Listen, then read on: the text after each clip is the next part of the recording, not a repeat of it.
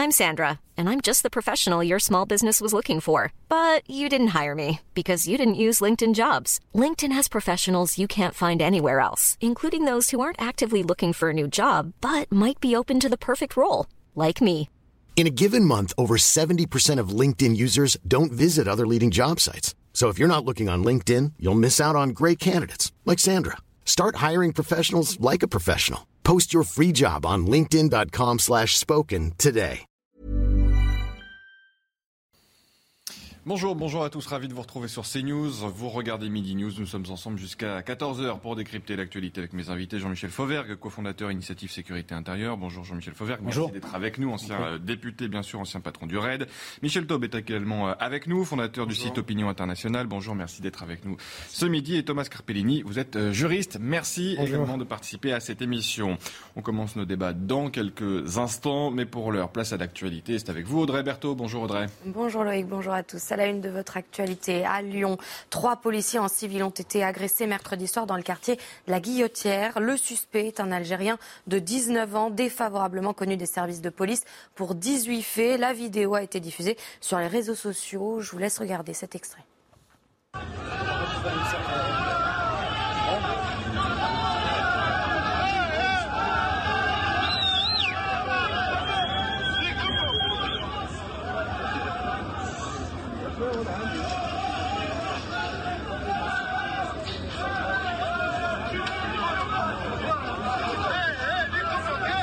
Est-ce qu'on risque le blackout cet hiver? La menace d'un arrêt total des livraisons de gaz russe causée par la guerre en Ukraine inquiète. L'électricité pourrait être coupée aux Français jusqu'à deux heures par jour. Le gouvernement, pour le moment, ne communique pas là-dessus. Thomas Chama.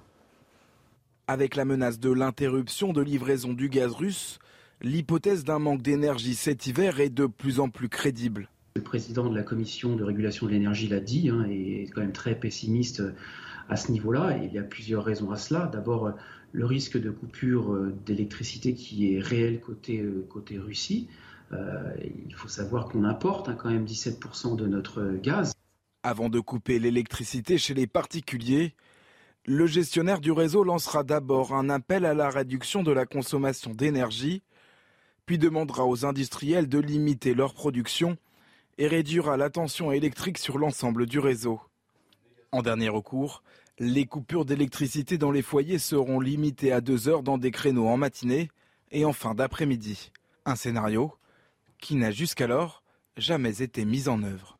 L'Assemblée nationale a adopté très tôt ce matin en première lecture le projet de loi d'urgence pour le pouvoir d'achat.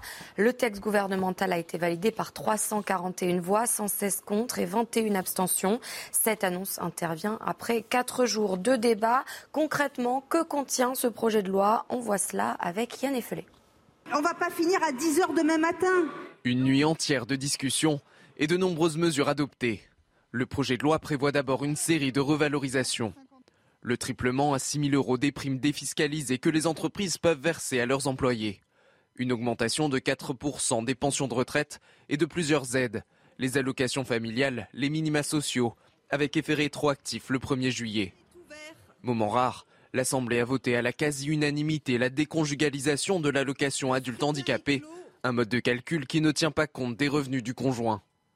Côté logement, le plafonnement de la hausse des loyers à 3,5% pendant un an est approuvé.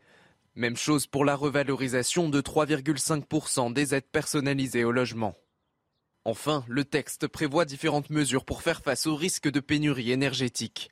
Il facilite le redémarrage prochain de centrales charbon et crée aussi un régime dérogatoire pour accélérer l'approvisionnement en gaz depuis un terminal méthanier flottant qui pourrait voir affluer du gaz de schiste américain. Deux mesures pour baisser le coût de l'électricité, décriées par les écologistes. Ce texte doit maintenant être complété par un projet de loi de finances rectificative, avec au menu des mesures contestées, comme la suppression de la redevance audiovisuelle. La vigilance météo. 13 départements du sud-est restent en vigilance orange canicule cet après-midi et ce soir. Les départements de l'Eure, l'Oise, la Seine-Maritime et la Somme sont en vigilance pour des orages parfois violents cet après-midi. Et votre chronique santé à présent, déménager peut-il vous faire déprimer? La réponse avec Brigitte Millot. Retrouvez Bonjour Docteur Mio avec Idéal Audition, spécialiste de la santé auditive accessible à tous. Idéal Audition, vous allez adorer tout entendre.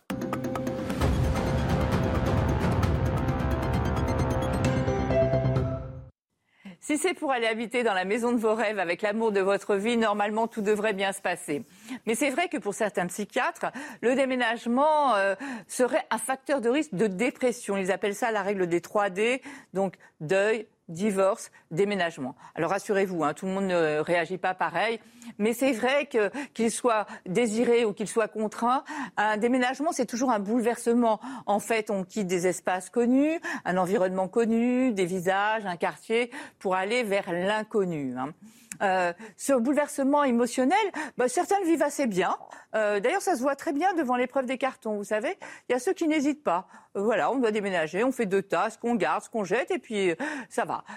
et puis il y en a d'autres, c'est beaucoup plus compliqué. L'épreuve des cartons est redoutable. On garde tout.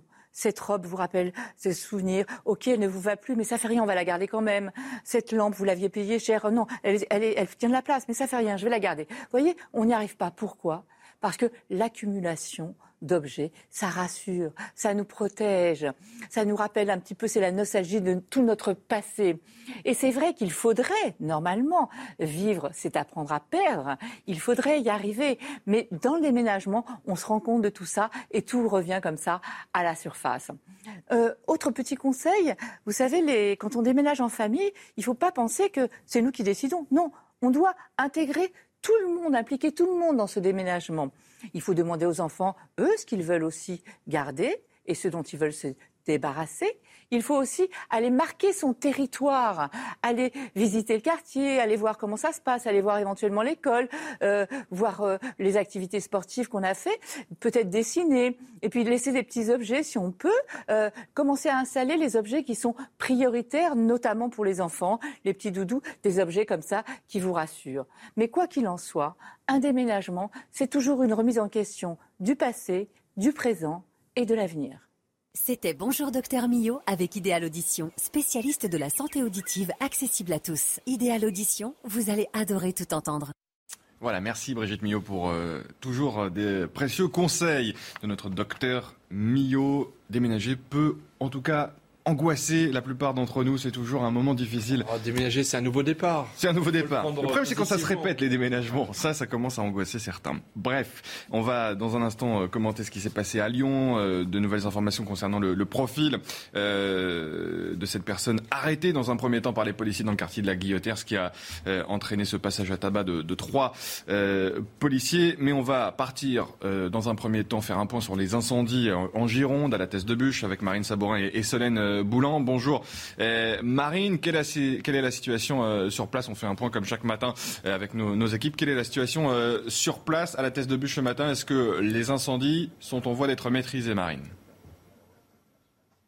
Alors ils sont en voie d'être maîtrisés, mais il faut savoir que les feux ne sont toujours pas euh, fixés ici. La situation elle est favorable.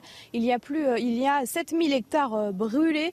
Les pare-feux sont sur le point d'être finalisés. La situation donc elle s'améliore. Les pompiers sont confiants, mais restent prudents parce qu'il y a des foyers qui persistent.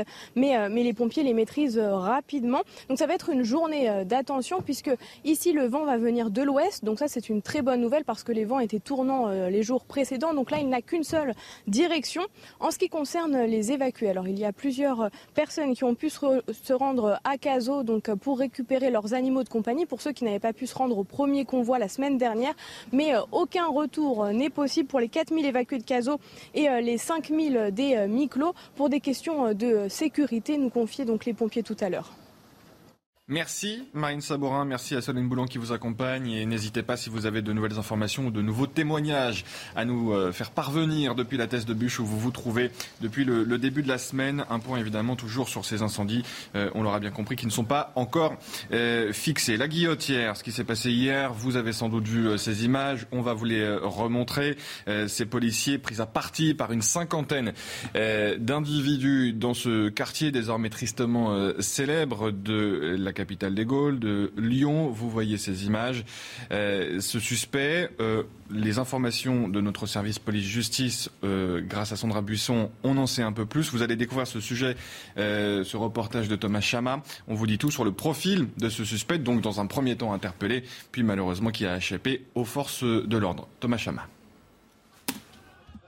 Il est 19h20 mercredi soir quand trois policiers en civil tentent d'interpeller un homme suspecté d'avoir volé un collier quelques minutes plus tôt dans le quartier de la Guillotière à Lyon. Au moment de lui passer les menottes, une cinquantaine d'individus les prennent à partie. Deux d'entre eux sont blessés. Pour l'UNSA Police, ce qui importe, c'est d'abord ben, d'avoir une pensée pour nos collègues qui effectivement ont été blessés, hein, puisque l'une d'entre elles a quand même 7 jours d'IDT et le deuxième collègue a 2 jours d'IDT. Hein. Le suspect, un jeune homme sans domicile fixe âgé de 19 ans et de nationalité algérienne est désormais en fuite. Il est défavorablement connu des services de police pour 18 faits et recherché pour une interdiction judiciaire de territoire. Pour certains, le quartier de la Guillotière est devenu une zone de non-droit. La police est vue en fait comme une bande rivale est vu comme un envahisseur. Et donc vous avez un phénomène où vous, avez, vous refusez qu'une autre autorité que celle qui a été mise en place dans ces zones-là euh, arrive, vous fasse concurrence. Et c'est pour ça que vous vous retrouvez avec des zones, avec des lynchages, avec des pièges, avec des, euh, avec euh, voilà, avec tout, tout, tout ce qu'on connaît malheureusement. Et donc il faut traiter ça pas comme un fait de délinquance classique, mais comme un fait de société, un fait civilisationnel. Une enquête confiée à la sûreté départementale a été ouverte pour retrouver les auteurs de cette agression. Voilà, je vous précise que dans le même temps, hier à Lyon, deux individus ont abordé un homme et lui ont arraché sa chaîne du cou. Ils ont pris la fuite mais ont été rattrapés par des policiers, dont un a reçu des coups par un des individus au moment où il essayait de les interpeller.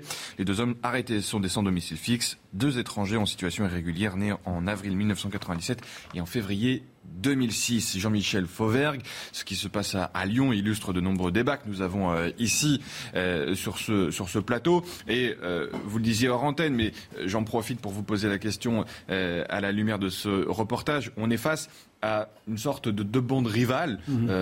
les policiers d'un côté et ces individus de l'autre. En fait, le rapport de force s'est transformé. les policiers sont devenus des rivaux, en quelque sorte, de ces bandes. On est effectivement face à ce que l'on ne devrait pas être, c'est-à-dire deux bandes rivales. En fait, en réalité, euh, il faut, euh, se, il, faut se, soulever contre cette idée-là. Euh, qui, rentre dans les esprits d'ailleurs, hein, pas, pas, pas dans l'esprit de la population en général, mais dans l'esprit d'une minorité de la population. On n'est pas sur deux bandes rivales. On a affaire à des policiers qui sont là pour faire respecter les lois. Là, ils étaient sur une arrestation, une arrestation d'un voleur, d'un individu, non pas d'un jeune homme, comme il est dit dans le reportage, mais d'un agresseur et d'un voleur. Euh, euh, et, pour euh, arrêter cet individu-là, ils font usage de la, de la force légale. Eux ont le droit, les policiers, les gendarmes, les policiers municipaux ont le droit, pour appliquer la loi et pour protéger les populations, de faire usage de la force légale. Euh, la problématique, c'est qu'à un certain, un certain moment, une partie euh, active de la population et une partie passive de la population de ce, de ce quartier de, Lyon va s'opposer à cette interpellation-là. Donc là, on est aussi dans un, dans un délit pénal, le fait de s'interposer euh, à, ça. Et, et ce n'est pas une autre bande qui vient attaquer la bande police, c'est véritablement des gens qui commettent des agressions tous ensemble en, bande organisée ou, désorganisée, mais en tout cas en bande, euh, contre des, représentants de l'État. Et là, les faits sont, euh, euh, sont très graves et, et, et, ça demande. Alors, il y aura sans doute des enquêtes. Hmm. La chance que l'on a, c'est qu'on a beaucoup de vidéos. Ce qui serait intéressant pour les gens, et je le dis parce qu'il euh, y, a des gens qui nous écoutent aujourd'hui, euh, on se demande comment intervenir si on assiste à une, une affaire comme ça. Alors évidemment, on ne peut pas intervenir au péril de sa vie. Mm. Euh, chacun a des moyens d'intervenir différemment. Je crois que personne n'irait hein, intervenir dans ce genre de ça, dépend, ça dépend, Mais on peut, on peut intervenir, mais une meilleure, la meilleure des choses à faire quand on a une affaire comme ça, c'est effectivement de filmer, mais mm. pas de filmer les gens en train de se taper, de filmer ceux qui tapent les policiers. Mm-hmm. Ça permettra aux enquêteurs ensuite bah de, de, de les retrouver. Là, on les voit bien. Et je pense que le travail euh, judiciaire derrière va amener les arrestations. Après, on parlera de la.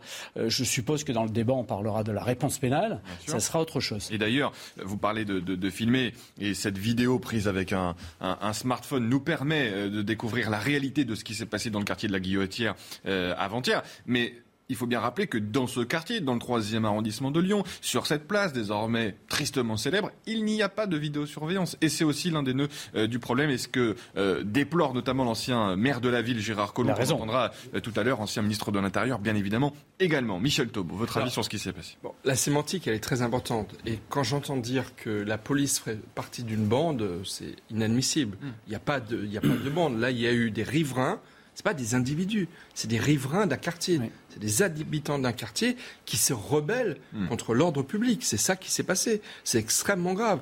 Moi, je pense que là, euh, des, faits comme ceux-là, on en entend malheureusement très souvent parler, mais là, je trouve qu'on passe une ligne rouge. Hmm. C'est-à-dire qu'en fait, vous avez la population qui se rebelle contre l'intervention légitime de policiers qui veulent tout simplement essayer de rétablir une situation qui a été, euh, euh, bah, qui a été violée par, par un individu. Il y a eu un vol au départ, et c'est la population qui choisit le camp de l'agresseur contre euh, la police. C'est vraiment extrêmement grave. Donc lorsqu'on parle depuis 20 ans de territoire perdu de la République, enfin là, je trouve qu'on en a une illustration. Bah, désormais, ils sont filmés. Presque caricaturale. Alors ensuite, quand même, effectivement, c'est filmé. Mm. Mais c'est filmé par des personnes qui en font un fait de gloire, mm. Mm. d'avoir réussi à faire reculer la police. Et quant à la réponse pénale, moi, il y a juste une chose que j'attends de savoir, mais malheureusement, je crains que nous ayons déjà la réponse. C'est que là, il y a 5, 10, 15, 20, 50 personnes qui, qui, agressent des policiers. Avec les images, on on a les visages de ces personnes. Combien de ces personnes qui ont agressé des policiers vont-elles être interpellées? Combien vont-ils avoir des rappels à la loi? Combien vont être condamnés? Parce que s'en prendre ainsi à des policiers, je parle sur le contrôle de M. Fauvergue, c'est extrêmement grave. C'est plus qu'un délit. Et sous le contrôle de Thomas Carpellini, qui est juriste. Et, la question vous, est directement adressée, parce que c'est évidemment la question que tout le monde se pose. Il y aurait des motifs de comparution immédiate de dizaines de personnes. Combien vont être interpellés J'aimerais bien savoir. Même si on les interpelle, et juger, Thomas Carpellini, qu'est-ce qu'on peut attendre d'un jugement dans ce cas de figure alors, attendre d'un jugement, ça faudra avoir euh, le délibéré. Ce qu'on peut en tout cas légitimement attendre, c'est qu'on va pouvoir économiser 11 euros. On n'aura plus besoin de payer au cinéma pour aller voir Bac Nord. Il suffit maintenant d'aller sur Twitter. 11 euros, des... des cinémas qui sont pas très chers. Ouais. 11 euros pas très chers. Et voilà, c'est ce qu'on voit dans certains films, ces scènes d'une violence inouïe. On les a à présent dans la vraie vie en ouvrant une application Twitter ou Facebook et on les a tout de suite et maintenant. Hmm. Ce qui est également extrêmement intéressant sur cette vidéo, c'est que les policiers sont en civil. Souvent, les vidéos qu'on voit, ce sont des policiers en uniforme. Là, ce qui va être intéressant de regarder dans l'enquête, c'est est-ce que les gens qui, ont qui sont intervenus, qui ont décidé de passer à tabac ces forces de l'ordre, savaient que c'était des, des forces de l'ordre? Ou est-ce qu'ils se sont dit, c'est un affrontement entre deux bandes rivales et on va aller dedans pour défendre un copain ou pour euh, prendre à partie une autre personne? C'est ça qui va être extrêmement intéressant. Ce qu'on voit, c'est qu'on est dans une libération de la violence inouïe. Inouïe. Euh, vous me permettrez d'être un petit peu plus jeune euh, que vous ce qu'on voit là, c'est un état de fait. C'est un état de fait. ce, qu'on voit là, la jeunesse, c'est le temps qu'on a devant soi, donc on est tous jeunes. On est tous jeunes. Mais ce qu'on voit là, c'est sorti là épisodiquement sur les, réseaux sociaux, mais vous ne pourrez pas voir un jeune qui ne vous dira pas qu'il n'a pas vu ça à Châtelet-Léal, qu'il n'a pas vu ça à Marseille, à Metz, à Agen. C'est-à-dire que pendant longtemps, là, vous avez parlé d'un quartier qui est très connu, hmm. mais cette scène-là, vous pouvez la retrouver n'importe où. Qu'on ne connaissait pas. Alors je parle pour, euh, je parle pour moi euh, et je parle pour de nombreux téléspectateurs aussi, j'imagine. La guillotière, ça fait quoi? Deux ans, trois ans qu'on en entend parler à répétition. Et c'est peut-être ça euh, qui aussi interpelle l'opinion publique, les Lyonnais en premier lieu, évidemment, Jean-Michel Fauvergue, c'est qu'on connaît ces lieux, on connaît parfaitement la population, j'imagine, quand on est un policier de terrain à la guillotière, on connaît le lieu je parlais aussi du ministre de l'Intérieur, Gérald Darmanin, qui a promis des renforts, qui a promis euh, que les choses allaient s'améliorer sur le terrain, et on en est toujours dans la même situation, voire elle s'empire, cette situation, à la vue de ces images. Il y, a, beaucoup de lieux euh, sur, le, sur le territoire national qui sont, qui sont connus pour ça, euh, mais rajoutons quand même qu'il y a des, des secteurs encore heureusement dans notre, dans notre pays où il ne se passe pas ce, ce, genre de choses. Là, il y a une espèce de concentration qui fait que. Euh, mais ce que je voulais vous dire, c'est que euh, dans cette, euh, dans cette, vidéo-là nous le prouve, et, pour répondre un peu aux interrogations de Thomas ici présent, les, les, policiers, les, les, policiers sont présents. ce ne sont pas des quartiers perdus. Les policiers mmh, mmh, sont mmh. présents. Ils sont présents en civil. Pourquoi sont-ils présents en civil? Parce que c'est des policiers qui sont chargés de, de faire des interpellations en flagrant délit.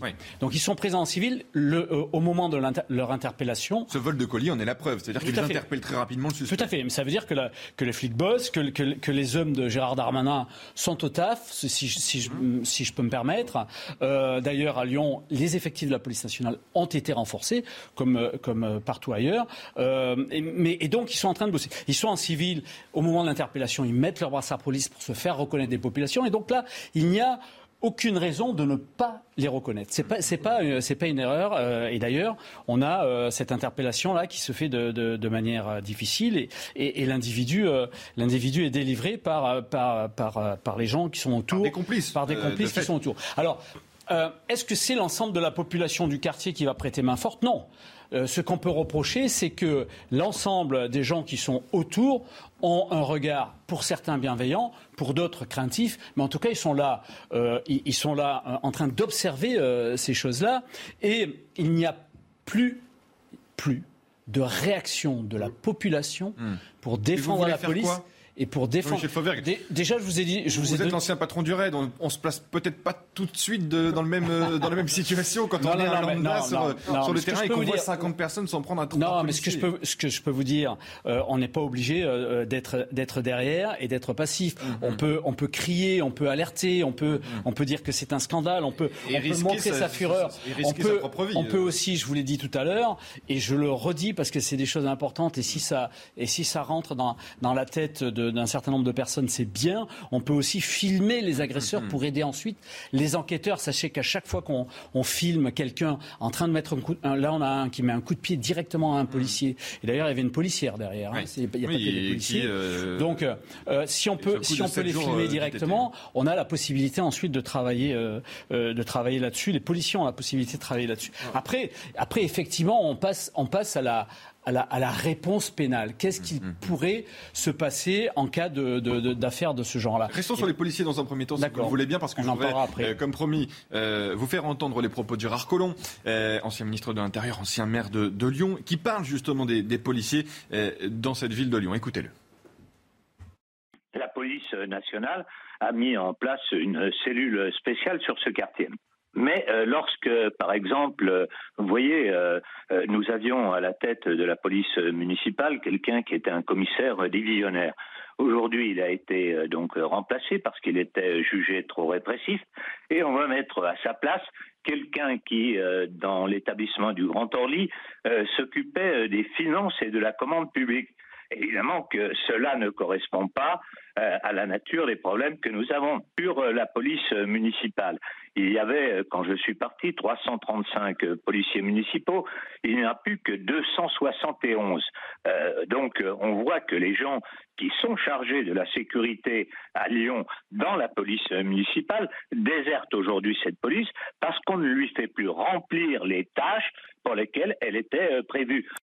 Donc on a le sentiment, Michel Taub, à entendre euh, ce que dit Gérard Collomb, qu'effectivement, comme le dit Jean-Michel Fauvergue, l'État essaye euh, de mettre des effectifs, de mettre du bleu, pour reprendre l'expression du, président de la République pendant la campagne présidentielle, mais que dans un second temps, la municipalité ne fait pas les efforts. On passe de euh, un peu plus de 300 policiers, dit Gérard Collomb, à moins de, à moins de, 250. C'est, encore une fois, je disais tout à l'heure que ce qui s'est passé à la guillotière je disais tout à l'heure que ce qui s'est passé à Guillotière, pour moi, c'est vraiment une ligne rouge. On, passe à autre chose, c'est-à-dire à une rébellion d'une partie de la population contre l'ordre légitime qui est incarné par des policiers, euh, en civil ou en uniforme, peu importe. Ils font leur boulot et, c'est très bien. S'ils le font civil, c'est pour les moyens de l'enquête et, l'efficacité euh, de, de, leur travail. Le fait que Gérard Collomb, ancien maire de Lyon, ancien ministre de l'Intérieur, s'exprime, il a été plutôt discret ces derniers hmm. temps il n'a pas voulu, et c'est tout à son honneur, gêner le nouveau maire de Lyon qui, comme vous le savez, est un écologiste.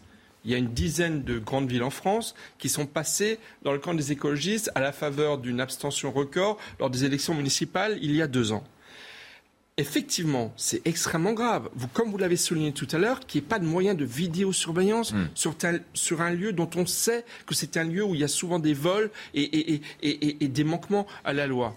Le fait, comme le rappelle Gérard Collot, que grosso modo la municipalité est déshabillée les moyens de police municipale quand l'État effectivement a fait des efforts. Eh ben ça veut dire très concrètement qu'on est en train de voir les effets les effets en termes de sécurité publique hmm. de la doctrine des écologistes et euh, des insoumis tels qu'ils voudraient le, voir appliquer aujourd'hui. En tout cas, ça manque de cohérence. Et à Lyon, et à Lyon on en a malheureusement, on en pâtit aujourd'hui tous les jours. Et j'aimerais ajouter quand même un dernier point, c'est que j'espère que le ministre de la Justice, M. Hmm. Dupont-Moretti, euh, va être extrêmement actif parce que c'est une question de volonté politique. Hmm. La réalité, c'est une question de volonté politique. Hmm. Pour que ces images soient décryptées le plus rapidement possible et qu'on puisse faire effectivement, non pas quelques exemples, hmm. mais que ces personnes qui ont agressé des policiers, enfin franchement, donc ils ont failli être lâchés. C'est le travail d'abord des policiers qui ne sera pas facile d'identifier de la police judiciaire, de la, police judiciaire. Donc le, ministre de la Justice, M. Dupont-Moretti, qui aime bien être entouré de nombreux gardes du corps bien excessifs,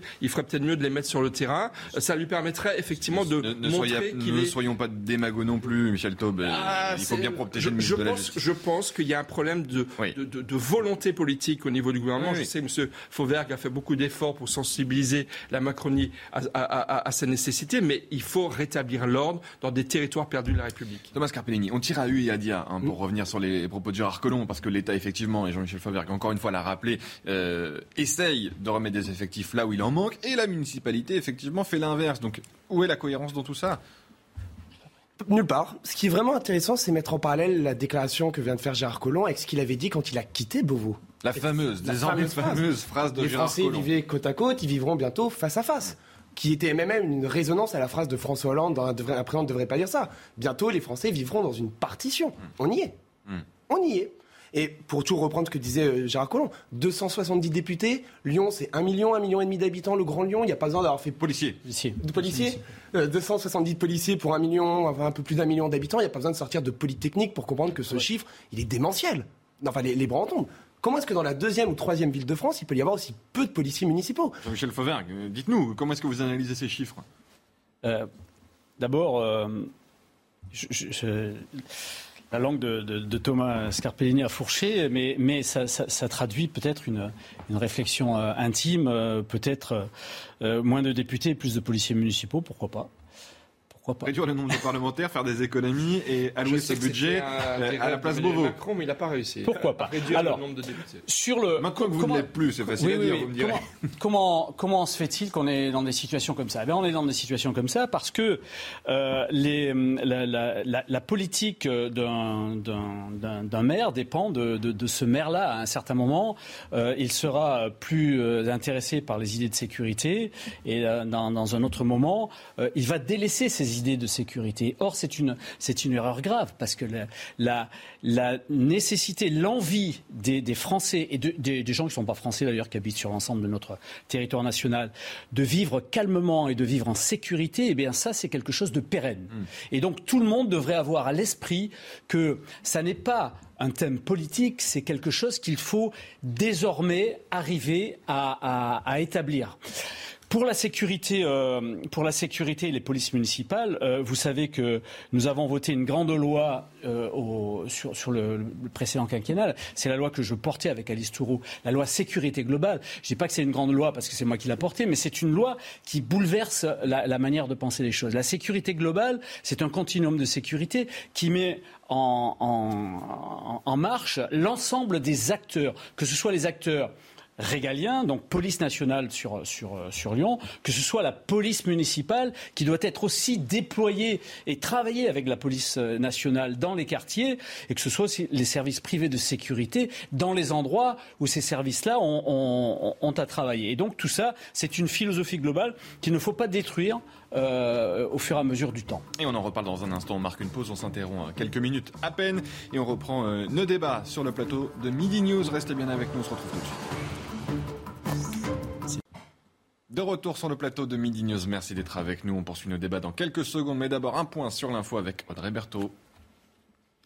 La haute autorité de santé a tranché. Il faut continuer à obliger les soignants à se faire vacciner contre la Covid. Leur avis était crucial en plein débat sur l'opportunité de permettre aux non-vaccinés de reprendre leur activité. En effet, les soignants sont obligés depuis l'an dernier d'être vaccinés contre la Covid. Du jamais vu depuis 20 ans pour tenir son engagement de ramener le déficit sous les 3% en 2027. La France promet un effort sur la dépense publique et cela malgré un contexte économique incertain à court terme. Et puis à San Diego, aux États-Unis, c'est le retour du Comic Con après deux ans d'absence. Le royaume des costumes et des amoureux de la pop culture. Ici, il y a des Captain America, des personnages de Game of Thrones ou encore de Star Wars. Plus de 130 000 fans sont attendus ce week-end. Merci Audrey Berthaud, à tout à l'heure pour un nouveau point sur l'actualité. Le profil de ce suspect, Jean-Michel Fauvergue, un délinquant étranger, tout juste majeur, 18 ans, et euh, dont euh, les services de police euh, connaissent parfaitement l'identité. Que peut-on faire? C'est la question que de nombreuses personnes se posent. On sait que sur le papier, c'est simple, retour au pays d'origine. On sait que dans les faits, c'est bien plus compliqué, mm. notamment avec notre voisin algérien. Se pose, se pose, aussi en, substance le problème de ce qu'on appelle les MNA, Hmm. les mineurs non accompagnés, puisqu'il était mineur jusqu'à récemment, euh, les mineurs non accompagnés qui vivent dans la rue et, qui vivent de l'arsen.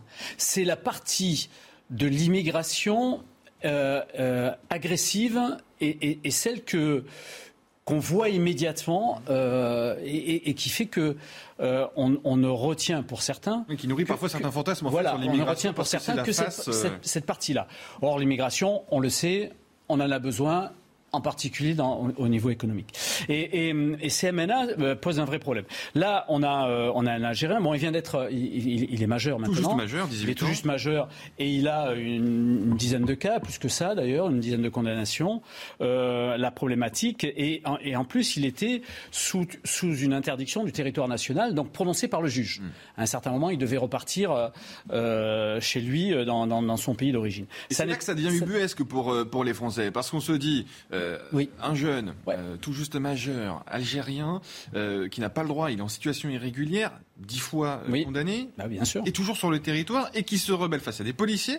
Alors, on est, on est dans la problématique. Là, c'est pas de gauche et de droite, hein, c'est quelque chose que les gens ont du mal à comprendre quand on se. Non, non, mais vous avez dû, vous avez dû remarquer que dernièrement, d'ailleurs, le, le, le, le, partage gauche-droite existe plus beaucoup. On a, on a dans ce domaine-là enfin en tout cas euh, euh, centre, gauche et, droite, centre gauche et droit, et, on a dans ce, on a des prises de position en particulier du ministre de l'Intérieur qui dit qui, est maintenant pour des expulsions euh, importantes, et c'est la base aussi de ces affaires-là. Quand vous avez un étranger qui est sur notre territoire national et qui ne respecte pas les lois, eh bien à un certain moment il faut l'expulser. La, la problématique, c'est qu'il faut avoir la, la, la possibilité de l'expulser, et il faut que les pays sources reprennent leur étranger en situation irrégulière ou leur étranger qui, a commis, euh, qui, ont, commis des délits.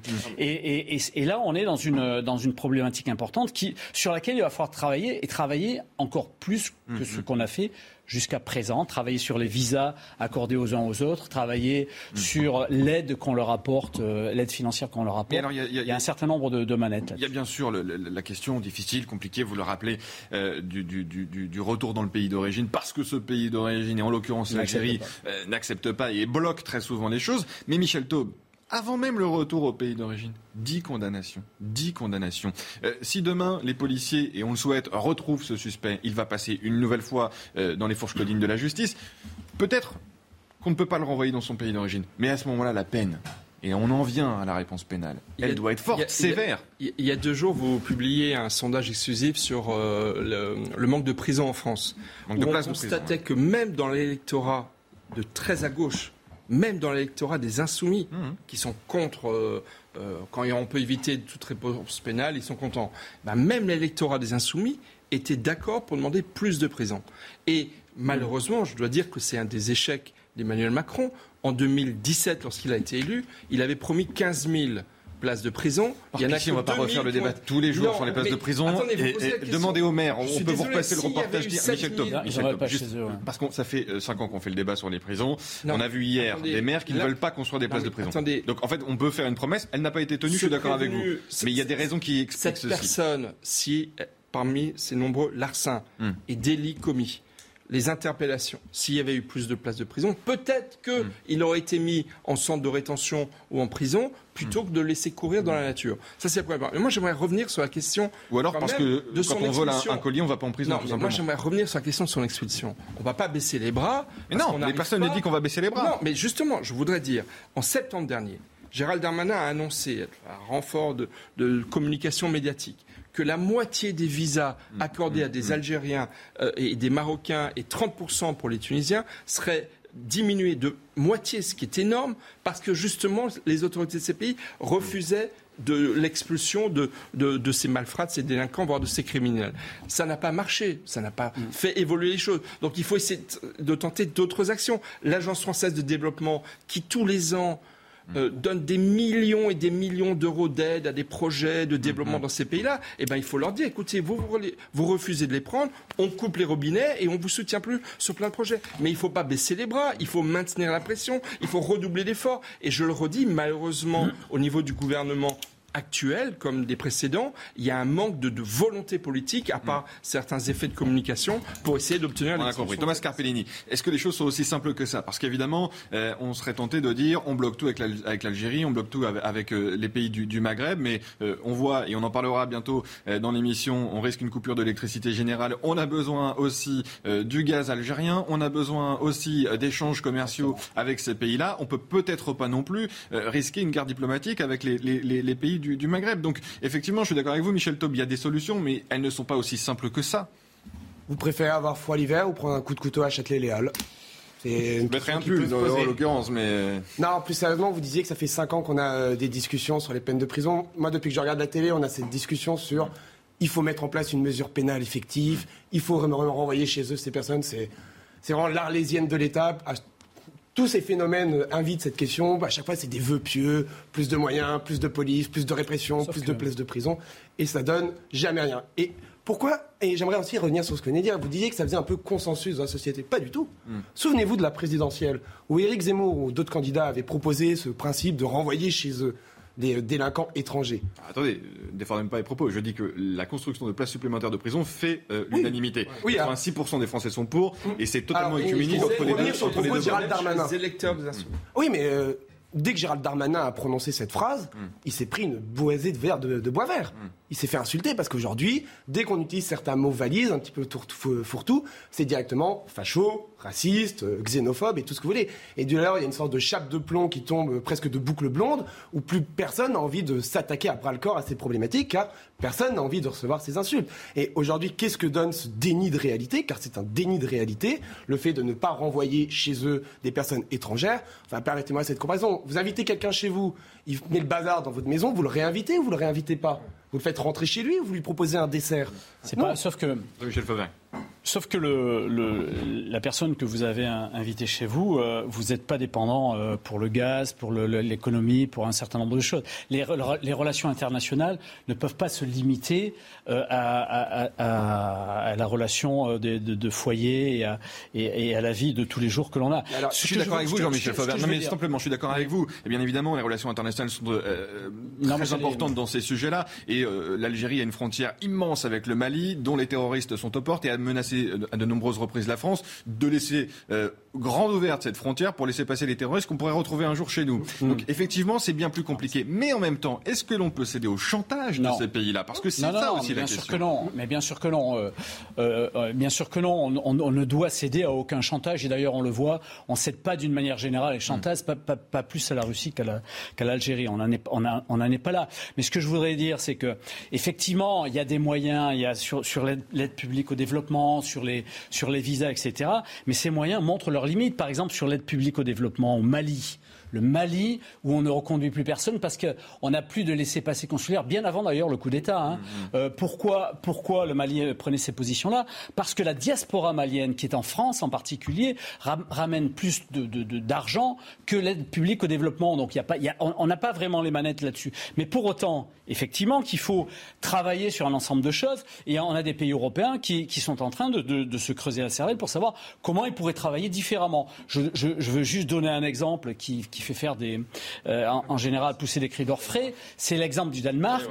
Le Danemark. Ne criez pas, Michel. non, non, je, pense qu'il va dans ce sens. Ah. le Danemark exporte ses prisonniers étrangers où ça? En Albanie. Hmm. Mais en Albanie, dans des prisons euh, albanaises, avec euh, des, normes euh, de Danemark, c'est le, Danemark qui finance. Hmm. Et donc, ça veut dire qu'à l'issue de la peine, les gens ne rentreront pas au Danemark. il faut voir, il faut voir ce que l'Europe va dire là-dessus. Et, pour aller dans votre sens, dimanche, il va y avoir des milliers de Danois sur les Champs-Élysées parce qu'un Danois va gagner le Tour de France. Vous savez, prononcer, son, nom Jonas Vingegaard. Bravo, bravo. Ah, et, et, donc, moi j'en ai parlé avec un Danois qui s'étonnait de la, du laxisme, du laxisme qu'il y a en France. Et, ce laxisme, mm. c'est une, c'est une exception française. Mm, mm. Parce que lorsque vous allez en Allemagne, en Espagne, en Italie, etc., il n'y a pas le même laxisme vis-à-vis de tous ces faits, que ce soit des agressions sur des policiers ou de laisser courir des délinquants. Et effectivement, moi, je n'arrive pas non plus à expulser. Je pense hein. et je maintiens. Allez, en parler aux Espagnols. On n'a pas exploré toutes les, toutes les solutions, et notamment euh, si on n'a pas de place de prison, construisons des, des, des euh, pour isoler les personnes. Mais, il y a des, cabanes dans les bois euh, pendant qu'on y est. Je suis désolé, on rigole pas. bien sûr qu'on ne rigole pas, mais soyons sérieux. On ne va pas construire des algécos pour mettre des, gens. Michel, Michel Michel Taub, il y a 7000 places de prison qui sont en construction en ce moment. 7000 places de prison qui sont en construction. Alors c'est vrai que ça avait été promis sur le quinquennat d'avant. Mais là, il y en a 7000 qui sont en construction et il y en a 8000 autres qui sont programmés. Donc peut-être qu'on va réussir à la fin de ce quinquennat-là, il faut du temps hein, pour avoir une prison, d'avoir quand même un, nombre de prisons important. Mais pour rebondir, pour rebondir, sur ce que vous disiez, vous parliez des Espagnols, allez demander aux fans des, du Real de Madrid ce qu'ils ont pensé de la gestion au Stade de France, ce qu'ils ont pensé des scènes de violence inouïes au Stade de France. Et même pas, on peut même pas, on peut même aller au-delà des Espagnols, on peut demander aux Anglais, on peut demander à n'importe quel Européen qui a regardé la. mais vous savez, c'est les supporters de Liverpool qu'il faut incriminer. Mais vous savez, vous savez Thomas, Thomas, il faut pas, il faut pas juste, juste demander ce qui s'est passé sur cette année-là. Vous prenez l'année précédente. Mmh le, euh, la finale de l'Euro de l'année précédente qui s'est passée à Londres. Mm, mm. Il s'est passé exactement la même chose que Stade de France. Exactement la, même chose. mais bien sûr que oui. Mais bien sûr que oui, Michel. Bien sûr. je pense qu'on en aurait parlé un peu regardez, plus à l'image de ce qu'on en Moi, j'invite les gens qui sont j'invite les gens qui sont surtout, j'invite les gens qui sont en train de nous écouter de regarder sur Internet. Vous verrez. Il n'y avait pas un ministre de l'Intérieur britannique, ou plutôt une ministre de l'Intérieur britannique, qui a incriminé des supporters d'un pays d'un pays étranger. Je vous parle des faits de maintien d'ordre. De, de, toute façon, Jean-Michel Fauberg, euh, depuis euh, la finale de, la Champions League à, Paris, je crois que tout le monde a reconnu, y compris euh, au plus haut sommet de l'État, ah qu'il s'agissait d'un fiasco absolu. en témoigne aussi le, départ hier de Didier fiasco dans un autre pays. C'est pas uniquement. C'était pas de la même ampleur, Jean-Michel Fauberg. Bien évidemment, c'est des incivilités, c'est Je m'oppose à ça. C'est pas vrai. C'était de la même ampleur. Regardez sur Internet ce qui s'est passé. Je pense que ceux qui sont en train de regarder. les journalistes d'ailleurs vérifier. Et, ne regardez pas toujours sur Internet. C'est pas toujours vrai. Il y, a, un nouveau ah quinquennat qui, il y a un nouveau quinquennat qui commence. Vous êtes un grand policier, vous avez été député de la nation.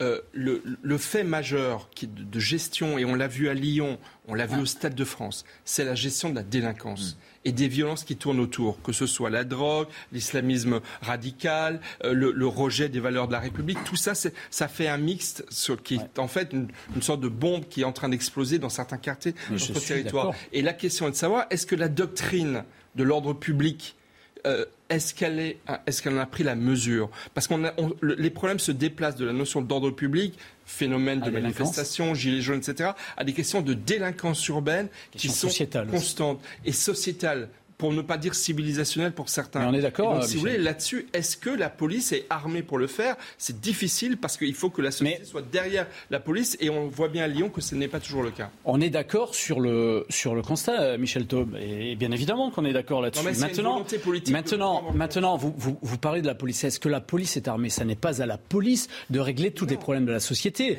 on est d'accord. Est-ce que l'État veut gérer le problème? L'État Macron. C'est ça la question. On, a, on a une configuration. Michel Taub, on a une configuration et, et, je réponds aussi ce que, ce que disait Thomas tout à l'heure. On a une configuration qui est nouvelle aujourd'hui, qui fait que c'est pas la tarte à la crème qu'on va se repasser d'année en année, parce que ça dure depuis, depuis 30 ans cette histoire, cette histoire-là. Donc on a une, une, une, situation nouvelle qui, qui est que on a à l'intérieur de notre Parlement une configuration nouvelle, à l'intérieur de l'Assemblée nationale en particulier, et en particulier une arrivée euh, aux affaires, si j'ose m'exprimer ainsi, de 89 députés du Rassemblement national. Ça veut dire quoi? Ça veut dire que le fait euh, de, la, criminalité qui, euh, qui, embête les Français et ceux qui ne sont pas français sur l'ensemble de notre territoire, quotidiennement, eh bien, ce fait-là est un fait pérenne, est un fait constant. Et que maintenant, on ne peut plus passer à côté de ça. Et moi, en tant qu'ancien policier, euh, je, on, en a parlé. On a, moi, j'ai travaillé au Parlement. Euh, vous, vous l'avez dit. On avait un, je, je dirigeais un, un, groupe de sécurité. On a travaillé là-dessus au Parlement. Eh bien, il faut travailler encore plus. Et il faut arriver à trouver des solutions là-dessus. On a bientôt deux choses qui sont importantes. La, la, la LOPMI, la loi d'orientation euh, du ministère de l'Intérieur. On va voir ce qu'il y a à l'intérieur et on va voir les amendements que sont portés. Si on traduit en, en, beau français, c'est tout la ce loi que le président de la République a présenté lors de sa campagne présidentielle qui va rentrer en vigueur. Euh, euh, Exactement. Mais il y a des réformes de structure à faire. on va voir ce qui va se passer et on va voir les amendements qui vont être présentés par les uns et les autres. Et la deuxième chose qu'on a qui est très importante, c'est l'état général de la justice. Et là, je suis très pessimiste par rapport à ce qui va, ce qui va se passer parce qu'on a déjà les deux syndicats mm-hmm. majoritaires euh, pour un d'extrême gauche euh, qui, qui, refuse de, parler de ça. Et là, on est en train de parler sur les, sur, euh, on est en train de parler de la réforme du procureur de la République, de, des juges d'instruction, du, du, du Conseil supérieur de la magistrature, que des sujets dont les, citoyens français se foutent royalement. Hum, hum. Eux, ils veulent de la justice, oui, de la bon, C'est peut-être par là que ça commence. Et Thomas Carpellini, vous, vous avez levé les, yeux au ciel euh, quand euh, Jean-Michel Fauvergue a parlé des États généraux de la, justice. C'est très sympa, c'est très beau, c'est une très belle formule, ça va faire des très belles images pour les réseaux sociaux mais ça va changer quoi concrètement Une discussion de ça On a, on a les solutions. Je suis assez pessimiste pour l'instant. La chose, si je peux juste terminer là-dessus, c'est que parler à n'importe qui, tout le monde a des solutions. Tout le monde a des solutions du quotidien. C'est hmm. quand même pas compliqué de, ça, de comprendre qu'il faut des caméras de surveillance dans les quartiers sensibles. Hmm. Vous le disiez, on les connaît ces quartiers. C'est pas partout dans la France. Dans certains endroits très centrés, dans certaines villes, on connaît ces endroits. On sait où les gens se font agresser. On sait où il y a des rixes, des vols, des agressions. J'en passe et des meilleurs. Donc, à un moment, ah mais là, je, je, je, faire un peu la même réponse qu'Éric Dupont-Moretti à Julien Audeau à l'Assemblée. On sait tout ça, et merci de le rappeler. Mais parce que pour, mais, qu'est-ce qu'il n'y a pas de réponse, parce qu'il n'y a pas de volonté politique de le faire. en train, mais ce que M. Fauvergue est en train de nous dire, c'est très important, et je fais mon mea culpa. Tout à l'heure, je disais réponse policière globale, mais en fait, vous avez raison. C'est pas une question de mm-hmm. réponse policière, c'est une réponse une question de réponse pénale. Mhm. Et là, c'est la justice. Et là, ce sont les magistrats. Et là, ce sont les lois du code pénal. Et là, ça ne concerne plus la police. On est bien d'accord. Et vous êtes en train de nous dire qu'au niveau des états généraux de la justice, grosso modo, il y a une forme de mollesse. Que je suis craintif. Il y a une forme de laxisme. Dubitatif. oui, donc entre les lignes, craintif.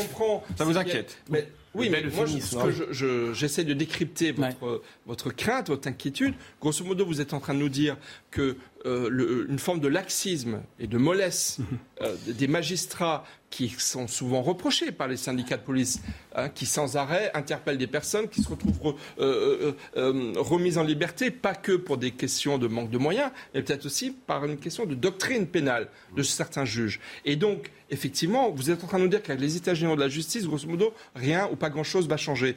C'est quand même extrêmement grave. Et ça fait aussi partie de, de, de cet angle mort et de cette faiblesse euh, du dispositif Macron, qui depuis qu'il est président de la République n'a pas voulu prendre à bras le corps ces questions. Et c'est, je trouve ça extrêmement regrettable. Quand vous avez des forces politiques, et ça n'était pas le monopole du Rassemblement national, LR aussi l'avait proposé d'avoir des peines planchées pour certains crimes et délits. Oh là, cri d'orfraie, ça n'est pas possible, Michel contraire au droit, euh, au droit européen. Alors Allez, on a compris, on s'arrête juste sur les peines planchées peut-être parce qu'effectivement c'est intéressant et ça revient souvent quand il s'agit de réponse pénale. Vous, vous n'y avez pas cru dans l'ancienne majorité à laquelle vous apparteniez. Les ah, peines planchées, vous n'y avez non pas seulement il n'y a pas cru, mais moi j'ai travaillé dessus dans la loi sécurité globale parce que dans, dans, dans le, la loi sécurité globale, il y avait une partie comment protéger ceux qui nous protègent? Et là, on a pensé aux peines planchées. Et donc, on est allé. Rappelez peut-être d'ailleurs la définition pour les téléspectateurs, les peines planchées. Ben, on ne sait pas trop ce que c'est en fait. Donc je, la peine planchée, c'est de dire, lui, lui, il a été condamné, ça fait trois fois qu'il est condamné, donc il mérite au minimum ça. Les républicains, en tout cas, prenaient ce genre de peine planchée, et notamment pour l'agression des policiers. Soyons très concrets. Le riverain de la guillotière, qui donne des coups hmm. aux policiers, pendant que d'autres personnes sont en train de tenter de le lâcher, parce que ça va pu très très mal finir cette histoire. Hmm. Est-ce qu'il n'a pas le droit, entre guillemets, à une peine planchée, c'est-à-dire une peine minimum qui serait une, sanction assez dure qui que le juge, sauf que voilà, et, qui, et que le juge bah aux Pays-Bas vous donnez le Danemark. Non, mais attendez, je vais vous répondre. Non, mais j'ai bien compris. Jean-Michel J'ai bien compris. Non, je vais vous répondre là-dessus parce que je m'y suis intéressé et je m'y suis. Oui, des petites, des courtes peines. On s'y intéresse aussi. C'est très dissuasif. Et dans le cadre de dans le cadre de l'initiative sécurité intérieure, on s'intéresse aux courtes peines. On est en train de faire une étude là-dessus. Mais euh, non, ce que je voudrais dire, c'est que la les peines planchées, aujourd'hui, ne, sont pas appliquées, n'ont pas été appliquées sous Sarkozy, par Rachida Dati en particulier, parce que, contrairement à ce que disent les LR, parce qu'il y a une individualisation de la peine et c'est du principe constitutionnel. Donc nous, on a enlevé les remises de peine automatiques. Voilà ce qu'on a fait à la loi sécurité globale. Mais ça, c'est des choses, moi, euh, qui me semblent importantes et sur lesquelles on doit effectivement travailler dans, euh, ce domaine-là. Il faut qu'on ait une réponse pénale. Mais la problématique qu'on a dans la réponse pénale, c'est pas la réponse pénale, c'est l'exécution de, ces réponses. Parce que souvent, on a des, décisions et, elles sont aménagées par des juges d'application des peines euh, et, même d'ailleurs au niveau administratif, elles sont aménagées quand euh, on n'arrive pas à appliquer une OQTF. Eh bien, l'OQTF est prise, donc on est très, très rigoureux là-dessus. L'obligation de quitter le territoire français, Oui, l'obligation de quitter le territoire français pour un étranger, euh, qui est délinquant ou en situation irrégulière, elle est prise, mais on n'arrive pas à l'appliquer parce qu'après l'application nous, pose des problèmes. Sur la, sur la justice, c'est pareil, c'est l'application des sanctions sur lesquelles on doit travailler. Comment se fait-il qu'on arrive toujours au même cas quand on les évoque, malheureusement, et on le regrette euh, sur cette antenne, euh, de voir des personnes, au-delà de son origine, Dix fois condamné. Dix fois condamné. C'est quoi la réponse de la justice, Thomas Carpellini Dix fois condamné. Euh, on parle de peine planchée, on parle de courte peine, on parle de sanctions qui ne sont vraisemblablement pas appliquées. Parce qu'au bout de dix fois, qu'est-ce qui empêche l'individu de recommencer une onzième fois s'il ne risque rien? Pas rien. Voilà, s'appelle le laxisme. C'est on donne une punition à quelqu'un quand la punition n'est pas dissuasive. Il y a sans doute des explications, mais être des explications plus profondes. Mais si on doit répondre à brûle pour point, il y a deux raisons. Un, laxisme. Deux, manque de pédagogie. Hmm. C'est d'un côté, on n'a pas réussi à donner une peine, de, une sanction qui était suffisante pour créer un, un, sentiment de dissuasion. Et la deuxième, quand il y a eu une sanction, elle n'a pas été assez euh, accompagnée de pédagogie pour qu'il y ait un travail intérieur qui est normalement euh, la mission de la prison. Parce que Victor Hugo disait que la, prison est le premier pas vers la liberté. C'est-à-dire que quand on vient en prison, on est censé réfléchir à ce qu'on a fait, pouvoir se former, pouvoir faire ce que vous voulez, et peut-être qu'également ce travail de pédagogie Parce que aussi, fait. aussi intellectuellement et socialement, on est passé de l'exécution des peines à l'aménagement des peines. Mm.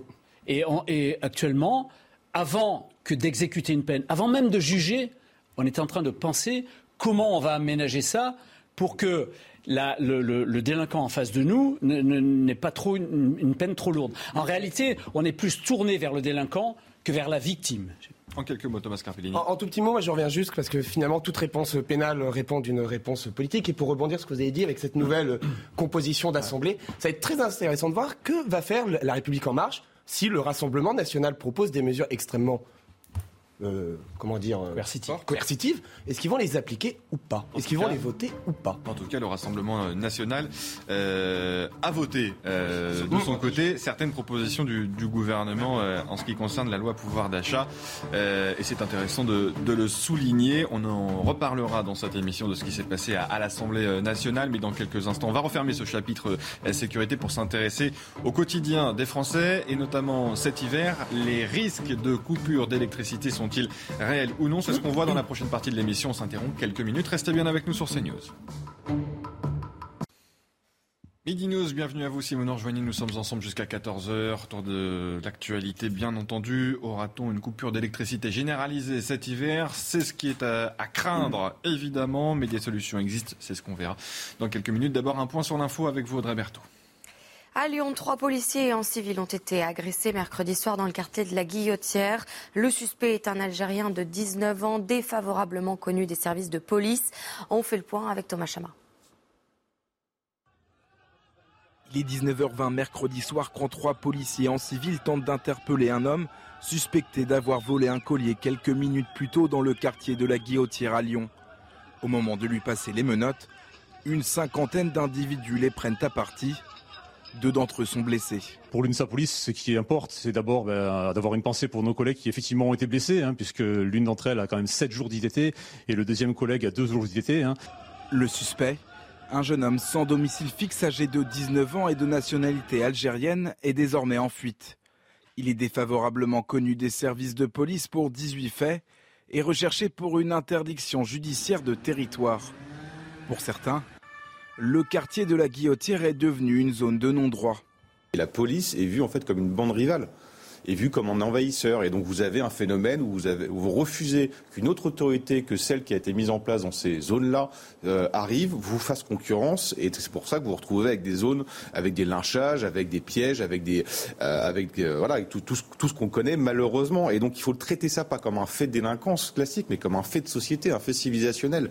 Une enquête confiée à la sûreté départementale a été ouverte pour retrouver les auteurs de cette agression. Est-ce qu'on risque un blackout cet hiver? La menace d'un arrêt total des livraisons de gaz russe causée par la guerre en Ukraine inquiète. L'électricité pourrait être coupée aux Français jusqu'à deux heures par jour. Clément Beaune, ministre délégué au transport, était l'invité politique de la matinale. Florian Tardif lui a posé la question. Écoutez. On a entendu beaucoup de, fantasmes sur ce sujet. Il n'y a pas de mesures de cette nature. Il faut en revanche se préparer au stockage, à la diversification. pas de coupure de gaz et à la sobriété d'électricité cet hiver. Non, évidemment. Mais tout ça, ça s'organise. Ça ne se mhm. décrète pas. Il faut qu'on soit mobilisé pour que notre hiver se passe bien. Quel statut possible pour la Corse Hier, Gérald Darmanin a donné le coup d'envoi d'un cycle de huit réunions sur l'avenir de l'île. Une délégation de 20 élus corses est déplacée à Paris. La prochaine réunion aura lieu le 16 septembre et sera consacrée au modèle économique et social de l'île. Et puis les incendies en Gironde. Après dix jours de lutte, les feux de Landiras et la Teste de Bûche ne progressent plus, mais continuent de mobiliser de très importants moyens. Ronan Lostic, sous-préfet d'Arcachon, a fait le point de la situation ce matin. Aujourd'hui, euh, comme pour les jours précédents, euh, c'est une satisfaction. Le périmètre du feu n'a toujours pas franchi euh, les 7000 hectares. Tant mieux, nous en sommes ravis. Tout cela, évidemment, est dû à, l'action et la mobilisation de tous les sapeurs-pompiers, de tous ceux et celles qui, qui interviennent depuis le début de cet événement. L'ensemble des pare-feux, d'accessibilité sur les lignes, les lignes d'appui et d'accès sont aujourd'hui euh, en voie de finalisation. Hein. Enfin, votre chronique sport, le Tour de France et cette 18e étape qui a tenu toutes ses promesses. Retour sur les moments forts avec Saïd Amda. Regardez votre programme avec Sector, montre connectée pour hommes. Sector, no limits.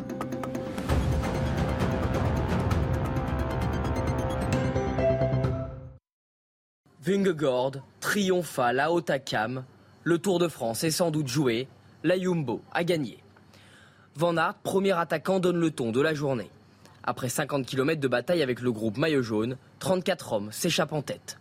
Des débuts agités et même accidentés, Jack Bauer percute une voiture à l'arrêt, image saisissante et énervante. Le col de l'Obisque éparpille les coureurs avant sa descente où le rythme s'accélère.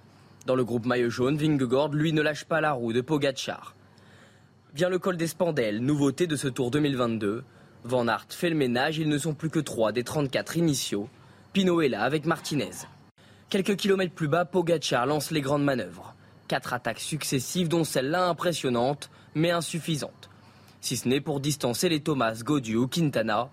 Si le tour peut se gagner en montagne, il peut se perdre en descente. Celle du col des Spandelles est périlleuse. Vingegaard manque de tomber sous la pression de Pogacar. Finalement, c'est le maillot blanc qui est à terre, quelques virages plus loin. Duel fini Non. Le maillot jaune fair play l'attend, ils iront au bout sur leur vélo.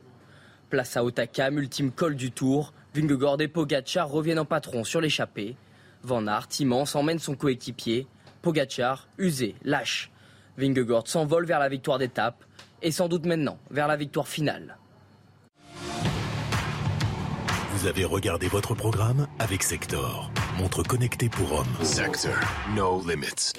Voilà pour les sports. Merci d'être avec nous. Vous regardez euh, Midi News. Nous sommes ensemble jusqu'à 14h avec mes invités sur ce plateau que je vous représente. Jean-Michel euh, Fauvergue, euh, cofondateur Initiative Sécurité Intérieure. C'est un, un, think tank, hein, comme on les appelle, un, un organisme de, de, réflexion. Thomas Carpellini, juriste. Michel Taube, fondateur du site Opinion Internationale. Merci à tous les trois d'être restés dans cette première partie euh, d'émission. Un été caniculaire, un hiver, on le souhaite, pas trop froid parce que euh, les risques de coupure d'électricité sont réels à cause, bien entendu, de la guerre en Ukraine et de, des sanctions qui pèsent euh, sur la, la Russie. On va voir euh, ce reportage signé Thomas Chama pour bien comprendre tous les enjeux et on décrypte ensuite. Thomas Chama. Avec la menace de l'interruption de livraison du gaz russe, l'hypothèse d'un manque d'énergie cet hiver est de plus en plus crédible. Le président de la commission de régulation de l'énergie l'a dit hein, et est quand même très pessimiste à ce niveau-là. Il y a plusieurs raisons à cela. D'abord, le risque de coupure d'électricité qui est réel côté, côté Russie. Euh, il faut savoir qu'on importe hein, quand même 17% de notre gaz. Avant de couper l'électricité chez les particuliers, le gestionnaire du réseau lancera d'abord un appel à la réduction de la consommation d'énergie, puis demandera aux industriels de limiter leur production et réduira la tension électrique sur l'ensemble du réseau. En dernier recours, les coupures d'électricité dans les foyers seront limitées à deux heures dans des créneaux en matinée et en fin d'après-midi. Un scénario qui n'a jusqu'alors jamais été mis en œuvre. Voilà pour euh, le scénario parfois noir hein, dans ces euh, projections. Hein, il y a des, risques euh, réels. D'autant plus que la patronne de la Commission européenne, Ursula von der Leyen, essaye de faire faire des efforts aux, États membres. Les États devraient immédiatement, dit-elle, commencer à faire de leur mieux pour économiser 15% de la, consommation annuelle de gaz et cela crée des remous parmi les 27. Si la situation se détériore, dit-elle encore, nous déclencherons une alerte au niveau européen. Cela rendrait cet objectif de 15% contraignant. J'espère que nous n'aurons pas à y recourir. Je vous le disais, ça des remous parmi euh, les 27 et notamment en Espagne. On va rejoindre Léa Caboche euh, à Madrid. Bonjour Léa, merci d'être euh, avec nous. les Espagnols sont vent debout face à ces demandes de la Commission européenne. Alors oui, c'est un peu les pays du Nord contre les pays du Sud. Hier, le gouvernement espagnol a annoncé que l'Espagne ne soutenait pas la proposition avancée par Bruxelles. Pour la ministre de la Transition écologique, Teresa Ribera, c'est un plan, je cite, injuste et la Commission européenne ne peut pas exiger un sacrifice disproportionné car l'Espagne ne vit pas au-dessus de ses moyens énergétiques comme certains autres pays européens. Alors ces 15% de coupures dont vous parliez que réclame la Commission européenne correspondraient ici en Espagne à 45 jours de consommation annuelle.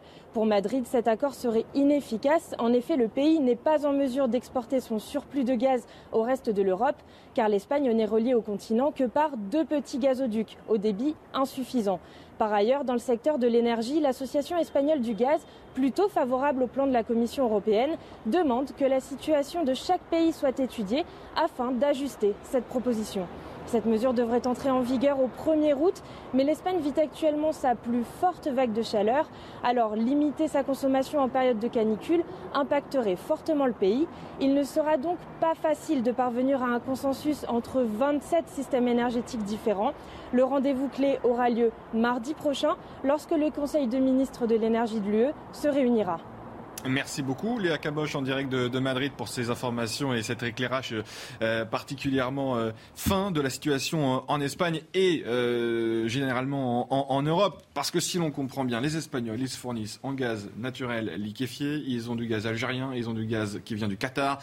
Et ils ne sont absolument pas dépendants du gaz russe, contrairement bien sûr aux Allemands, euh, qui dépendent énormément du gaz russe depuis la fin de leur programme nucléaire. Merci les, les écolos allemands de, de l'époque. Et du coup, comment s'entendre à 27 C'est très difficile. Au milieu de tout ça, nous, les Français, on va essayer de faire des économies, euh, d'après Bruno Le Maire, mais on ne risque pas de coupure d'électricité, d'après le ministre des Transports Clément Beaune. Michel Taube, comment Alors, arriver à surmonter nos propres sanctions quelque part alors, contre la Comment je ne sais pas. Mais d'abord, ce qui est très intéressant, c'est que les Espagnols sont très pro-européens. Pour oui. C'est pas Orban. C'est pas la Hongrie qui d'ailleurs vient de.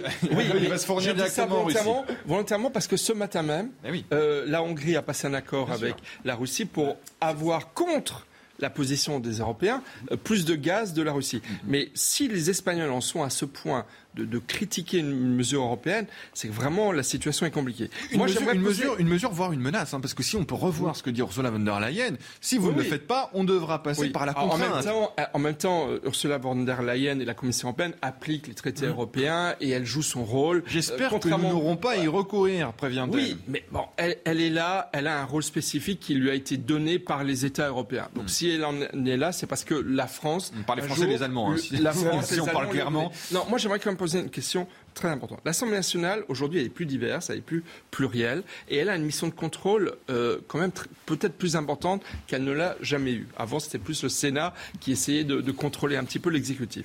Moi, j'aimerais quand même comprendre une chose, j'avoue, je ne comprends pas. La France, puissance nucléaire, avait une indépendance, une souveraineté énergétique grâce au nu- nucléaire. En 20 ans, on a réduit de 20% la production nucléaire en France. On a 24 27 sur 56 réacteurs nucléaires qui sont aujourd'hui à l'arrêt. Certains pour révision, mais d'autres aussi pour des problèmes de, corrosion. Enfin, c'est qu'est-ce qui s'est passé en 20 ans? J'aimerais savoir. Vous Et faites, si semblant, vous voulez- vous faites semblant de pas savoir. Euh, Bah, que- Le parc est vieillissant. Euh, on a fermé Et- et alors- Fessenheim. et alors, Euh, on- on- on- on construit on- des EPR avons- dont, les nous dures- avons dont, dont- dont- dont les durées de livraison sont plus longues que mais 3 qu'a- que mais qu'a fait 3000 le places de mais prison. qu'a fait le politique pendant 20 ans Ah ben, je- mais Qu'on on se pose la question sur tous les mais- sujets, mais- c'est ce que je dis. Je veux en venir à cela. Et- et- il et- est et- urgent. Et, et encore une fois, heureusement, nous sommes en France vis-à-vis des sanctions qui visent la Russie sur le gaz russe, parce que les Allemands, eux, sont euh, ultra dépendants. Nous, c'est aux alentours de 17-18%. Oui, heureusement. Mais, mais on pourrait ne pas l'être du tout si le parc nucléaire fonctionnait. Premièrement. Hmm. Le, deux- le deuxième point que, que je voudrais dire, c'est qu'on a pour l'instant un petit sursis à exécution. Hmm. Parce que le gazoduc, le gazoduc No- Nord Stream 1 a repris ses livraisons de gaz à l'Allemagne. Là maintenant, c'est terminé. Voilà, donc voilà, là Après maintenant Moscou. c'est terminé, donc peut-être que euh, on a un exécution. Non, en fait, moi j'ai l'impression qu'on revient dans les années 70, excuse-moi, j'ai un certain âge, où à l'époque euh, on disait en France on n'a pas de pétrole mais on a des idées. Ouais. Et Donc l'huile il de friture maintenant. Vous le verrez tout à l'heure, on a aussi l'huile de friture pour faire rouler les, Voilà. les, Eh les- ben, les voitures. Ça a eh été ben, voté cette nuit à l'Assemblée. L'huile de friture pourra Et- être et- utilisée comme carburant. Et je Thomas que. Clément, que Clément Beaune ce matin se soit un petit peu avancé et qu'on va lui ressortir la phrase d'ici la fin de l'année en disant non, non, non, il n'y aura pas de coupure d'électricité. On, on- on a vu aussi dans le reportage de Thomas Chama, il y a des solutions, sans parler de coupure totale d'électricité. On peut réduire la tension électrique, on peut demander aux industriels de réduire leur activité. On n'en est pas encore euh, à la bougie. Thomas Carpellini. Alors déjà, très rapidement sur l'Europe, moi ça me fait toujours doucement rire. Les 27 pays sont pas capables de se mettre d'accord pour des prises électriques et là on va essayer de coordonner des politiques énergétiques. rigoler, on a enfin le même chargeur euh, bientôt. Ça a mis quel 10 ans. progrès 70 ans de construction européenne pour en arriver là, donc c'est pour ça, euh, mettre d'accord des pays Oh, qui ont l'industrie nucléaire et d'autres qui viennent du gaz, ça va être extrêmement compliqué. La, la deuxième chose, vous avez dit que ça vous rappelait les années 70. Étonnamment, je les ai pas vécues. Moi, pour que j'entende parler de coupure d'électricité, il faut que je lise Les raisins de la colère ou Germinal. C'est des choses qui sont sorties du spectre euh, du, du monde commun. On vit dans un pays du tiers-monde. Si on doit demander à des gens euh, dans quel pays aujourd'hui on fait des coupures d'électricité parce qu'on n'est pas capable d'avoir des centrales qui marchent ou de l'alimentation en continu, on va pas vous citer la France, on va pas vous citer la France, le Danemark ou l'Italie. Donc là, on va. Puis la troisième chose, c'est cette capacité qu'a Ursula von der Leyen en institutrice sortie de la morph- euh, sortie de nulle part qui vient faire une sorte de pédagogie en disant ah bah attention hein, si vous baissez pas il y aura une sanction. Ne soyons pas sexistes non plus. Hein. Ah, c'est pas du tout, euh, Vous imitez Ursula Jean, non, mais. Jean-Claude Juncker aurait fait exactement la même chose et ses précédents. La ses caricature précédents- aurait pu être plus terrible pour Jean-Claude Juncker. Pas Jean-Michel- forcément. Et je te termine juste là-dessus. Ce qui, ce qui est certain, c'est que cette capacité qu'a la Commission européenne, qui, rappelons-le, n'a pas été élue, de brandir le bâton de la menace sur l'ensemble de la communauté euh, européenne, dans une situation où l'euroscepticisme est en train de monter en flèche, ça va avoir des conséquences politiques majeures. Jean-Michel Fauvert. Oui, je pense qu'il y a eu un coup d'arrêt à l'euroscepticisme depuis la guerre en, en Ukraine et depuis euh, le, le positionnement commun de, de l'ensemble des pays européens. On voit plutôt euh, une, une Europe beaucoup plus unie et, et dans les opinions publiques, ça, se- ça se ressent. La crise économique va affaiblir ce consensus. Pour et la crise énergétique Oui, oui, aussi. mais, pour euh, là aussi euh, rajouter sur ce qui a été dit, euh, de- de- depuis quand on doit euh, euh, euh, dans une situation exceptionnelle. On n'a jamais vu de coupure d'électricité, etc. Bon, on n'avait jamais vu non plus, il y a quelques trois ans de ça, une, une, pandémie mondiale. On n'avait jamais vu une guerre en Europe. Et donc, on est dans une, dans une situation exceptionnelle aujourd'hui, il faut le savoir. Et si on a besoin euh, à un certain moment de parler de ce sujet-là, c'est parce que justement, euh, on, dépend du gaz russe au niveau européen. Certains dépendent plus que d'autres. L'Allemagne en particulier dépend euh, plus, que, de la France. Mais aussi, il y a une solidarité des pays européens qui doivent aussi exporter. juste une chose, Michel, Michel Taube posait la question du nucléaire, mais il connaît la réponse. Le, les Verts en France, le, mouvement vert, le mouvement écologiste, s'est bâti après 68 et, donc est, monté en puissance dans les années 74 et s'est bâti contre le nucléaire, contre la politique du moment, la politique de Giscard qui était en train de travailler après le premier choc euh, pétrolier sur le nucléaire. Il s'est bâti contre le nucléaire et on a gardé cette tradition-là et qui est une tradition très bizarre parce que le nucléaire est une énergie propre euh, et, les, écologistes, et en particulier euh, Europe Écologiste Les Verts, sont toujours opposés euh, à ce nucléaire-là, alors que c'est l'industrie la plus propre qu'on a. Et heureusement qu'on a, qu'on a ces centrales-là, mais le fait qu'effectivement elles ne soient pas restées en état pour, pour ah certaines d'entre elles, hein. fait que si si si, si bien sûr que ah bah non, si bien sûr que si bien sûr que si parce qu'ils ont parce qu'ils ont durablement. Si Michel, mais je vais m'expliquer si vous me laissez m'expliquer. Pas bien entretenu. Je vais m'expliquer si vous me laissez expliquer. Si, parce que durablement, ils ont imprimé dans les esprits le fait que, euh, euh, en, en, matière d'écologie, c'était tout sauf le nucléaire. Et longtemps, nos hommes politiques, qu'ils soient de droite ou de gauche, depuis des décennies, depuis l'époque Giscard, eh bien, ne se sont plus intéressés au nucléaire jusqu'à, jusqu'au revirement d'Emmanuel Macron à la fin du quinquennat et les annonces fortes faites euh, par Emmanuel Macron pendant sa campagne euh, présidentielle sur le renouveau de ce nucléaire-là, qui est important, avec le mixte euh, nucléaire et énergie renouvelable. mais, mais la grosse erreur qu'a fait par exemple, l'Allemagne, c'est effectivement de fermer ses centrales nucléaires et de rouvrir ses centrales à charbon. Donc on a un vrai problème là-dessus. Euh, et, c'est un problème. En fait, en réalité, et l'avancée de, de l'Europe fait qu'on a des marchés maintenant qui sont des marchés globaux pour acheter du gaz. Et ça, c'est quelque chose d'important. Et vous avez des pays comme le Portugal, par exemple, qui a fait l'effort d'investir dans les énergies euh, renouvelables, qui n'a pas du tout besoin du gaz russe, voire pas besoin de gaz tout court.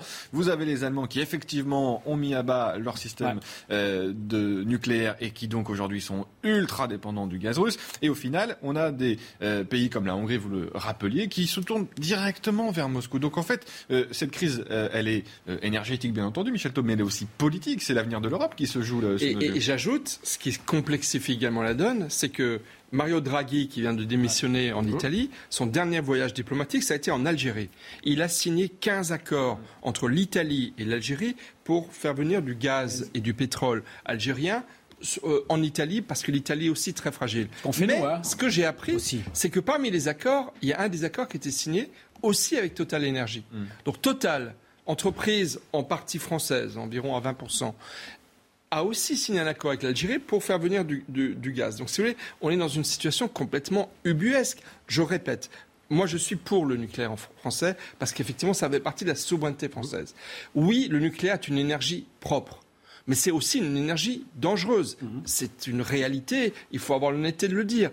Et d'apprendre, encore une fois, qu'il y a eu un affaiblissement. Enfin, écoutez, Areva, Areva était un joyau de la République. C'était une entreprise mondialement connue. On a décimé Areva. Et il n'y a eu aucune enquête de fait.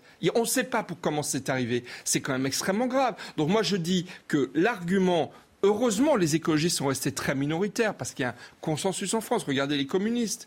Fabien Roussel, qui pendant l'élection présidentielle a eu le courage de défendre une position très claire mm. pro-nucléaire. Mais si on commence à avoir un parc nucléaire qui est défaillant, Enfin, ça va être dramatique. Donc, il faut tout simplement profiter de cette situation pour essayer de, remettre, s'il en est encore temps, j'espère qu'il en est encore temps, et je répète, moi, je n'ai pas de réponse. J'ai pas de réponse parce qu'il n'y a pas eu d'enquête véritablement faite. Je pense qu'il faut redonner au nucléaire sa place centrale dans le parc euh, énergétique français, tout en développant les énergies renouvelables, ce qui n'est pas du tout incompatible. Mais on a du retard sur ces deux aspects et c'est fort dommage. Le mix énergétique, évidemment, on en parle souvent euh, de ce, ce- ce- ce mix avec du nucléaire et des énergies euh, renouvelables. Mais euh, l'heure critique euh, approche, Michel Taube, et cet hiver pourrait être euh, très froid et des coupures pourraient intervenir en France et, partout en Europe. Il nous reste très peu de temps. Je voulais juste quand même aborder euh, le sujet euh, du pouvoir d'achat. La loi a été euh, adoptée très tôt ce matin ou très tard cette nuit, ça dépend du point de vue duquel on se place, peut-être très tard pour les députés, il était 6 heures euh, du matin, Euh, avec les voix du Rassemblement national, avec les voix euh, des Républicains, le gouvernement a donc franchi cette étape. Malgré la NUPS et les nombreuses divergences affichées par la partie gauche de, l'hémicycle. On rappelle peut-être tout simplement les grands, les grands points de, cette loi, le triplement du plafond de la prime Macron, vous savez, ces entreprises qui peuvent accorder cette prime à, à ses salariés euh, défiscalisés, et on, on le rappelle bien entendu. Euh, il y a aussi euh, la déconjugalisation de l'allocation adulte handicapé. C'était une demande quasi unanime de l'Assemblée, mais votre précédente majorité le refusait. Mais ce qui nous a le plus interpellé, c'est peut-être l'ambiance de ces débats. Euh, certes, cette nouvelle Assemblée est peut-être plus démocratique, hein, tous les camps euh, essayent de trouver des compromis, mais les débats, la qualité des débats... L'ancienne euh, était démocratique aussi. Hein. oui, alors euh, Plus on- représentative. plus représentative. Ça, ça- ça- ça vivifie peut-être un petit peu la, la démocratie, oui, oui. cette nouvelle assemblée. Attendez, Michel Thau, je, voudrais juste vous, vous, vous, vous montrer ce qui s'est passé hier, euh, enfin plutôt cette nuit, du côté de Jean-Philippe Tanguy, euh, ce nouveau député Rassemblement National, qui est euh, à la tribune et qui euh, est sous euh, le feu roulant des interpellations de, de la NUPS et qui s'emporte un petit peu euh, à la tribune de cette Assemblée euh, nationale. Ça vous donnera peut-être un aperçu de la teneur des débats euh, que l'on vit en ce moment à l'Assemblée nationale. Regardez cette séquence, c'était cette nuit.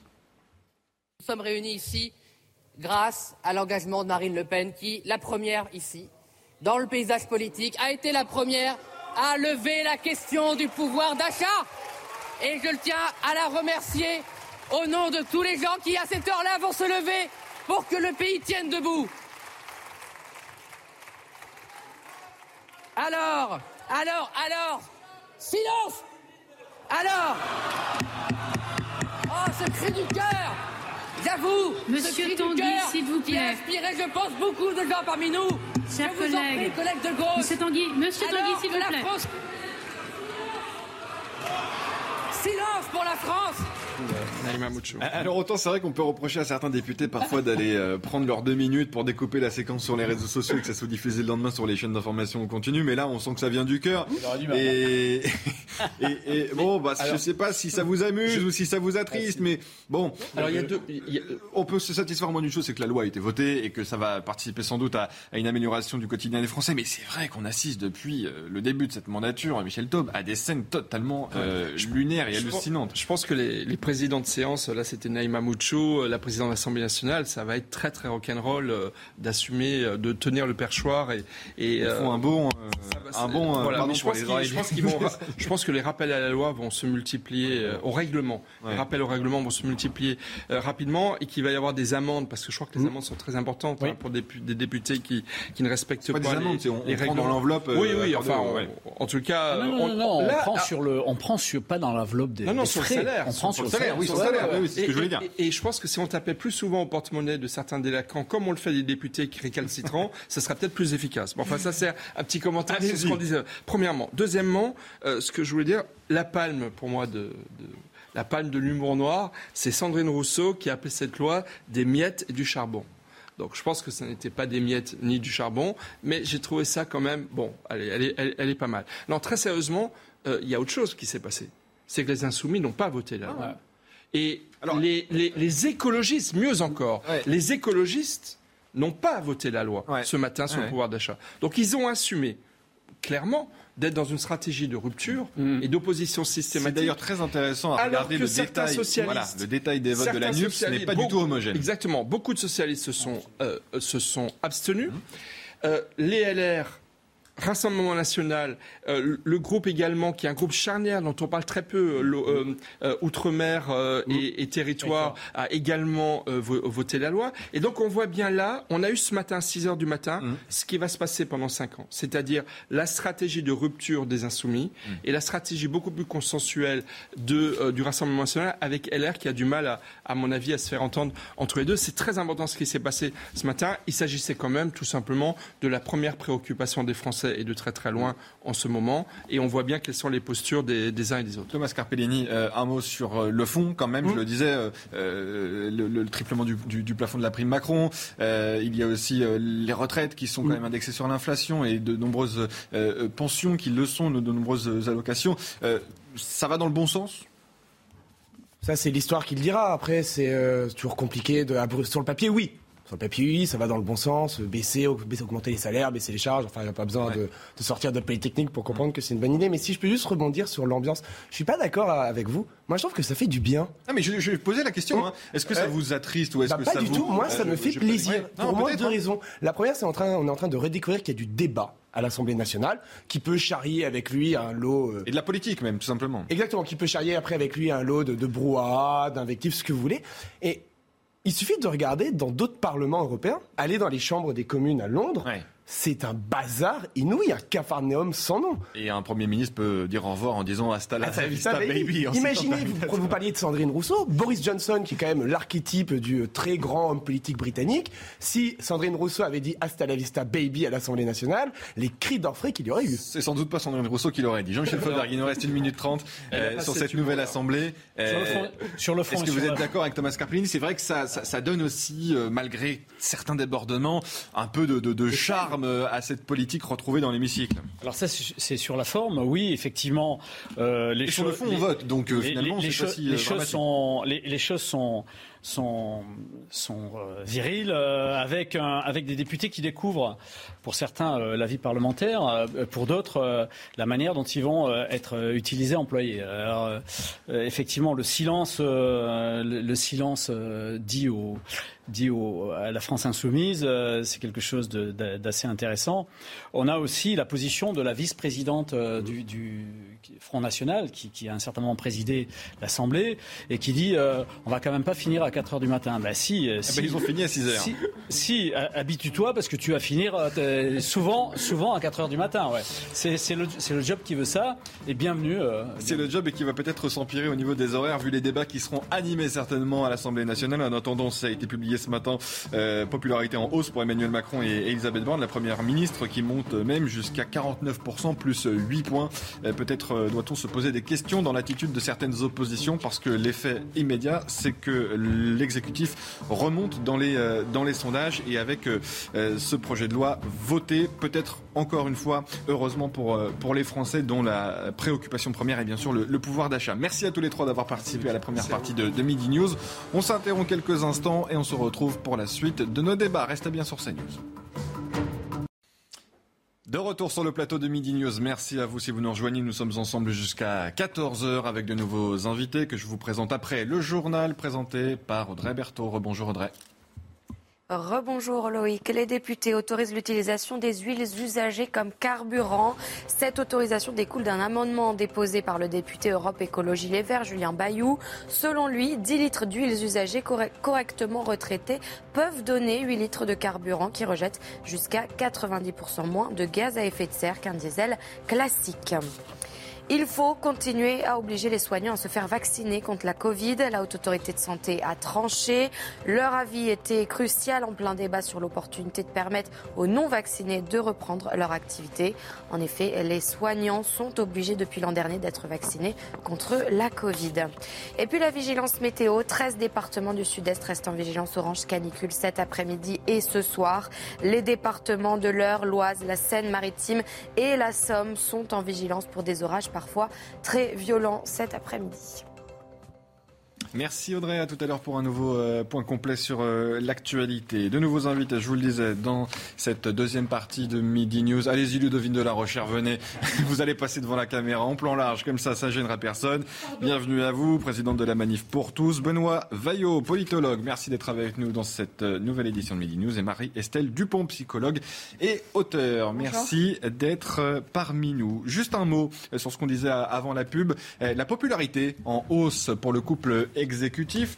Plus 8 points pour Elisabeth Borne, la première euh, ministre qui s'installe à un seuil assez confortable pour elle, 49%, plus 5 points pour le président de la République Emmanuel Macron à 43%. C'est des hausses assez conséquentes, Benoît euh, Vaillot, à laquelle, auxquelles on ne s'attendait pas forcément à la vue des débats, notamment euh, dans l'hémicycle. Peut-être est-ce le comportement de certaines oppositions, je regarde à ma gauche l'ANUPS, qui profite au couple exécutif? C'est comme ça qu'il faut l'analyser?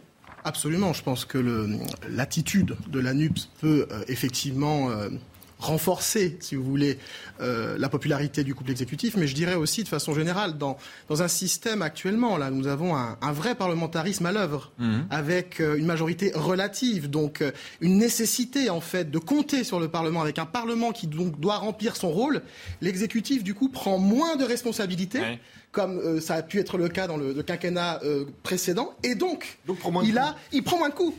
C'est-à-dire que du coup, les coûts sont mieux répartis, et c'est donc pour le, le couple exécutif effectivement un moyen tout simplement de se recentrer sur ce qu'il est, c'est-à-dire l'exécutif, et de ne pas justement empiéter sur le législatif comme c'est le cas euh, dans le cadre de la Ve République jusqu'à présent. Et nous serons d'ailleurs en direct avec le ministre de la Santé tout à l'heure, François Braun, et on parlera notamment de cette préconisation de la Haute Autorité de Santé de ne pas réintégrer les, soignants non vaccinés. On verra la réaction du, ministre de la Santé. Ludovine de la Rochère, cette euh, popularité en hausse et de nombreux points, notamment pour Elisabeth, Elisabeth la Première ministre. Est-ce que cela vous surprend? Alors non, ça ne me surprend pas. Effectivement, je pense que les Français euh, n'ont jamais apprécié en particulier les attaques ad hominem, les attaques permanentes, euh, parfois la mauvaise foi, l'obstruction qui empêche d'avancer et qui rend euh, plus long et plus difficile le travail, là, en l'occurrence sur un projet de loi qui est important pour les Français. Et donc je pense que l'attitude de la NUPES a fini euh, aussi par faire un peu passer Elisabeth Borne pour une femme de bonne volonté qui tente euh, d'avancer dans le bon sens, dans un sens encore une fois souhaité par les Français. Et elle apparaît plutôt une victime, et la question se posait déjà de- depuis plusieurs jours. Euh, L'exécutif qu'on aime ou qu'on n'aime pas la ligne euh, Renaissance, le fait est que euh, euh, là, ils, paraissent, ils apparaissent comme euh, victimes de difficultés face à l'attitude de la NUPES, c'est très clair. Marie-Estelle Les Dupont. Français sont fatigués en ce moment. Ils sont très très fatigués moralement. Moi, j'entends une grande lassitude en fait, Euh, du mal à se projeter, du mal à avoir des repères, et donc très probablement l'attitude euh, radicale de la Nupes, très bruyante, à un moment où les gens sont quand même euh, anxieux euh, de ce qui les attend à l'automne et pendant l'hiver, euh, forcément euh, favorise celui qui semble être dans la modération et dans le consensus. Et cela pourrait profiter aussi au, au- au Rassemblement euh, national, peut-être, Benoît Vaillot, parce qu'on a vu. euh, Ils n'ont c'est pas envie de guerre, d'ailleurs les même Français, plus une ouais. surprise, hein, mais euh, une attitude du Rassemblement national, en tout cas du groupe parlementaire Rassemblement national, euh, qui coopère avec le gouvernement, qui vote euh, cette loi pouvoir d'achat. Euh, Est-ce que cela peut aussi profiter à Marine Le Pen et à ses troupes? Bah, c'est vrai qu'on on a assisté, donc, hein, nous l'avons vu, on en a beaucoup discuté, à une phase de dédiabolisation. Nous n'en- sommes plus là. Mais là, je crois qu'on est même à une phase de respectabilisation euh, du Rassemblement national qui, avec ses, ses, euh, 89 députés, essaye effectivement d'être dans une démarche qu'ils défendent comme constructive, et c'est-à-dire qui n'est pas dans l'opposition euh, bête et méchante euh, au gouvernement. On l'a déjà vu hein, dans la motion de censure hein, qu'ils n'ont pas voté. Là, on le voit aussi donc dans le, dans le vote de la loi pouvoir d'achat. Moi, je trouve ça intéressant parce que c'est c'est un Parlement qui fonctionne. J'insiste là-dessus, c'est un Parlement qui fonctionne. On a une majorité relative, mais ça tourne. On Et la découvre, loi est votée. On découvre ou on redécouvre la démocratie euh, parlementaire. Bien sûr. Euh, Ce que n'a jamais cessé d'être la Ve République, contrairement à ce qu'on croit, malgré la prééminence euh, du président de la République et de l'exécutif de façon générale. Alors, a- Attention aux batailles qui arrivent aussi, hein, le projet de loi de, ré- de, de- de finances rectificatives, euh, avec de, nombreuses, euh, de nombreux écueils pour, le, pour la majorité, notamment euh, la fin de la redevance audiovisuelle. Oui, et puis en fait, le quinquennat a quand même mis euh, les élections législatives et présidentielles au même moment. De manière Hmm. habituelle, euh, le président, mais là c'était la première fois que c'était une réélection dans ce contexte du quinquennat, enfin bref, euh, d'habitude l'exécutif avait littéralement le pouvoir législatif avec une majorité absolue aux législatives. Là, la donne change, non pas parce que le régime a changé, mais la donne liée à l'élection. Donc évidemment, on a, le Parlement a davantage de pouvoir. Mais il faut noter que la NUPES euh, souhaite empêcher un bon fonctionnement, euh, ne souhaite pas être dans une attitude constructive et de collaboration, euh, par posture, par principe, par idéologie. Euh, et effectivement, je pense que ça apparaît de manière très négative pour les Français. Et quant au Rassemblement national, ils ont voté des amendements au projet de loi pouvoir d'achat euh, qui venaient euh, des LR ou qui venaient de la gauche ou qui venaient du gouvernement. Et donc, effectivement, euh, ils sont dans une attitude qui, ne, qui est...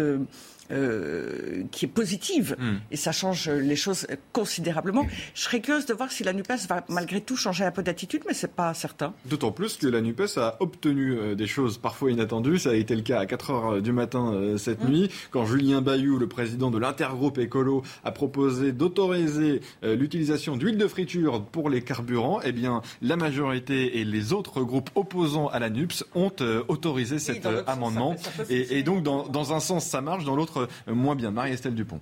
Non, ce que je, ce que je voulais dire, c'est que ce qui est un peu dangereux dans le jeu de la NUPES, c'est que ça pourrait faire passer effectivement euh, la majorité pour euh, des personnes extrêmement euh, démocrates. Or, on a quand même vu au niveau de la crise sanitaire que ça n'était pas le cas. Et Elisabeth Borne a eu l'air d'avoir un petit moment de, vertige quand elle a compris que tout n'allait pas passer comme elle le souhaitait pour la gestion de la crise sanitaire. Et elle a dit, bon, bah, la démocratie fonctionne, mais l'heure est grave. Alors, si quand la démocratie refonctionne un petit peu, l'heure est grave, il faudrait pas non plus se tromper complètement. On voit bien que Philippe Bas a réussi à, à déstabiliser ce que l'Assemblée avait validé au niveau de la gestion de la crise sanitaire. Donc, euh, ce qui m'inquiète le plus dans le jeu de la NUPES, c'est que euh, on sous-estime le fait que euh, certaines décisions euh, assez difficiles et autoritaires pour la population sont le souhait de Renaissance. Benoît Vaillot.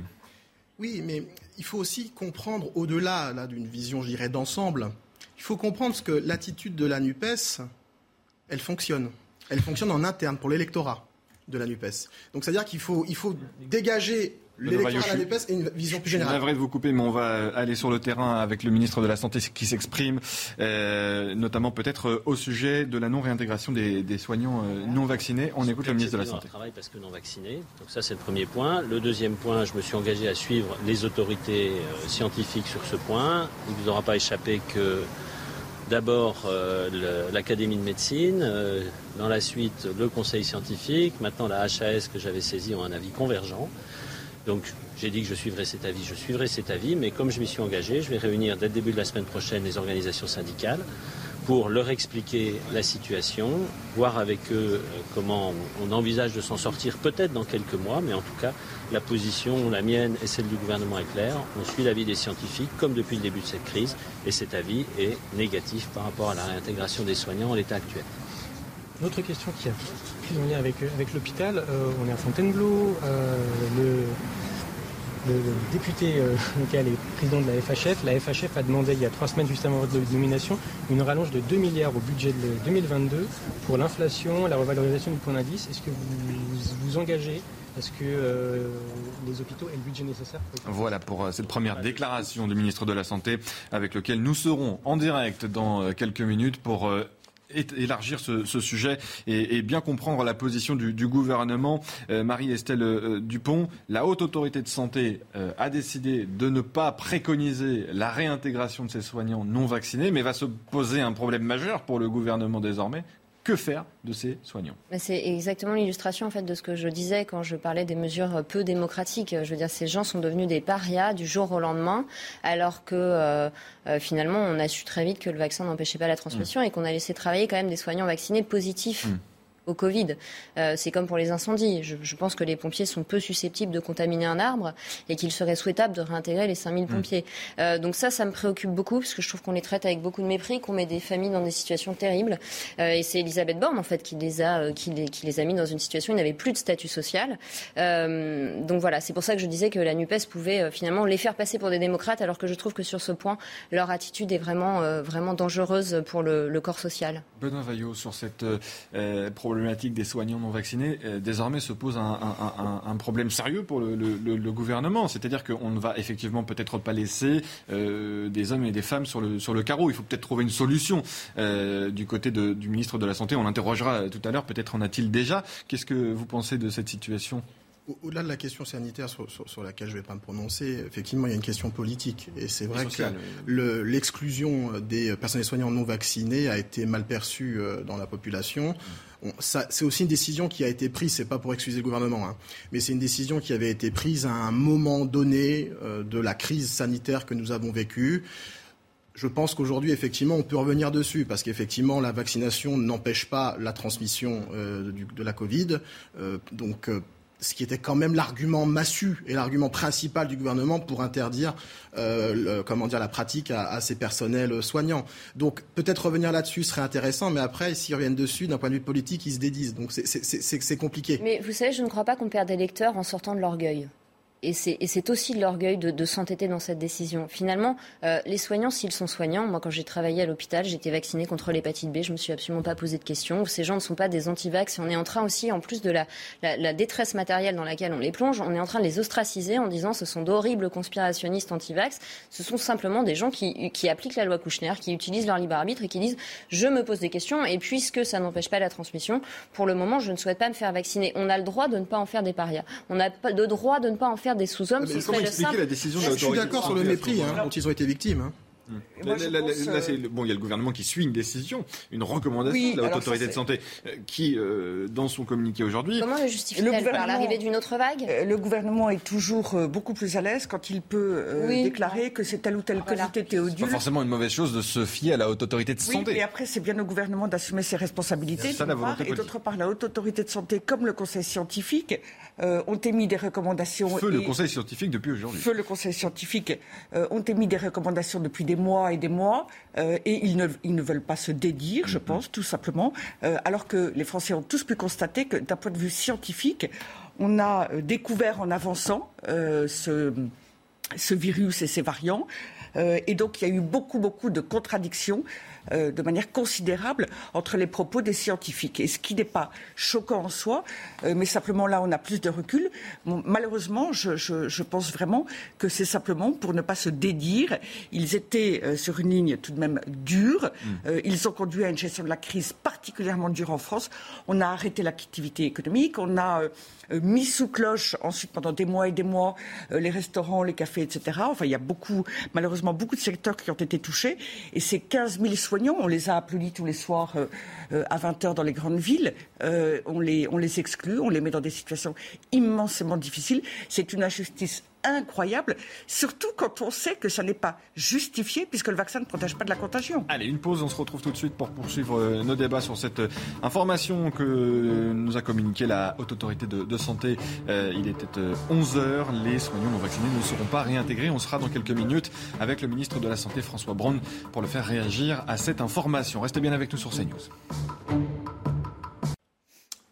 De retour sur le plateau de, Midi News. Merci d'être avec nous si vous nous rejoignez à la mi-journée sur euh, CNews. On parlait juste avant notre interruption euh, de cette décision de la Haute Autorité de, Santé euh, qui maintient la disposition de non-réintégration des soignants non vaccinés à l'hôpital. On en parle avec Ludovine de la Recherche, Benoît Vaillot et Marie-Estelle Dupont, mais aussi et surtout avec François Braun, ministre de la Santé.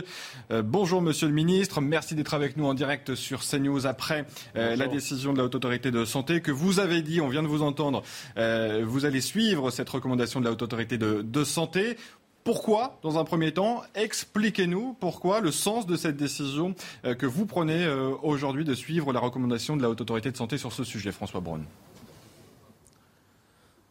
Bah, écoutez, je, me suis engagé face aux, parlementaires non seulement à, demander l'avis de la Haute Autorité de Santé et à suivre l'avis des autorités scientifiques sur cette question compliquée, hein, euh, épineuse des, soignants euh, non vaccinés et de leur réintégration. Les avis ont été rendus. Tout d'abord, l'Académie de médecine a rendu un avis défavorable, avec d'ailleurs également l'avis du, Conseil national de l'ordre infirmier. ensuite, le Conseil scientifique a émis un avis dans ce même sens. Et là, maintenant, aujourd'hui, la chaise que j'ai saisie il y a quelques jours émet un avis également dans le même sens. Donc euh, on fait preuve là totalement de transparence par rapport à ces avis. Et comme je m'y suis engagé, je vais réunir en tout début de semaine les représentations syndicales pour partager avec eux ces avis, leur expliquer ma position qui, je l'ai dit dès le départ, sera de suivre euh, l'avis des, des instances scientifiques de notre pays. Alors une décision euh, scientifique, des instances dont vous parlez, que vous suivez euh, politiquement, mais désormais se pose un problème social pour ces euh, soignants non vaccinés. Que faire? Avez-vous des, solutions? Avez-vous des propositions d'ores et déjà à faire aux, syndicats, notamment, que vous allez rencontrer? Vous nous l'annoncez la semaine prochaine.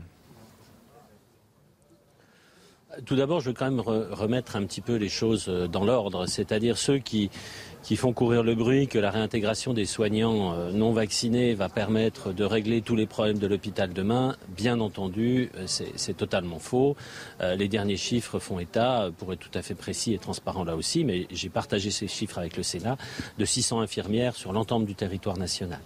Donc il n'y a pas, ce ne serait pas la solution miracle pour régler demain tous les problèmes de l'hôpital. Après, effectivement, cette cette difficulté sociale et cette difficulté que, que je comprends pour pour ces personnes, ces soignants, ces familles, eh ben c'est tout l'intérêt de ma discussion que je vais avoir avec, euh, avec les syndicats, voir si on a une possibilité, une solution pour eux. Mais en tout cas, les choses sont claires. Ils ne, sont pas, ils ne seront pas euh, réintégrés euh, au niveau de l'hôpital et auprès des, des patients les plus fragiles. C'est pour la protection des Français, c'est pour la protection des patients les plus fragiles que je prends cette décision. Mais à ce stade, donc, si je comprends bien, Monsieur le Ministre, il n'y a pas de, solution à proposer euh, à, ces, euh, à, ces, soignants euh, à l'hôpital ou, ailleurs. Vous n'avez pas de, de, proposition à leur faire pour éviter ce problème social qui va forcément impacter ces, ces soignants, ces soignantes et leurs familles, bien entendu. Vous savez, vous avez pu constater, ça fait pas longtemps que je suis là, mais je crois que ma méthode commence maintenant à être, claire. C'est la concertation, c'est la discussion. Euh, c'est le cas pour euh, les mesures que nous avons prises euh, cet été pour l'hôpital. Ce sera le cas pour la politique que je vais suivre. Il n'y aura pas de décision qui sera prise sans une concertation. Là, la concertation, elle est avec les autorités scientifiques. Elle va maintenant être avec les syndicats pour cette problématique sociale. Donc je n'apporte pas de, de solution miracle et ce sera toujours des solutions qui seront issues de la discussion et de la concertation. Alors cette décision, euh, François Braun intervient euh, le jour de la disparition annoncée du, Conseil euh, scientifique. Cela peut paraître surprenant quelque part. C'est comme si on disait que le Covid était derrière nous. Est-ce que la fin du Conseil scientifique augure de, de jours meilleurs, selon vous, d'après les informations que vous avez? Alors, il y a deux questions. La fin du Conseil scientifique, euh, ça, répond à, l'arrêt euh, de la loi sur euh, l'état d'urgence sanitaire. C'était prévu, c'était programmé, et je me réjouis, je me réjouis des, textes et du texte de loi qui a été adopté par l'ensemble des deux chambres.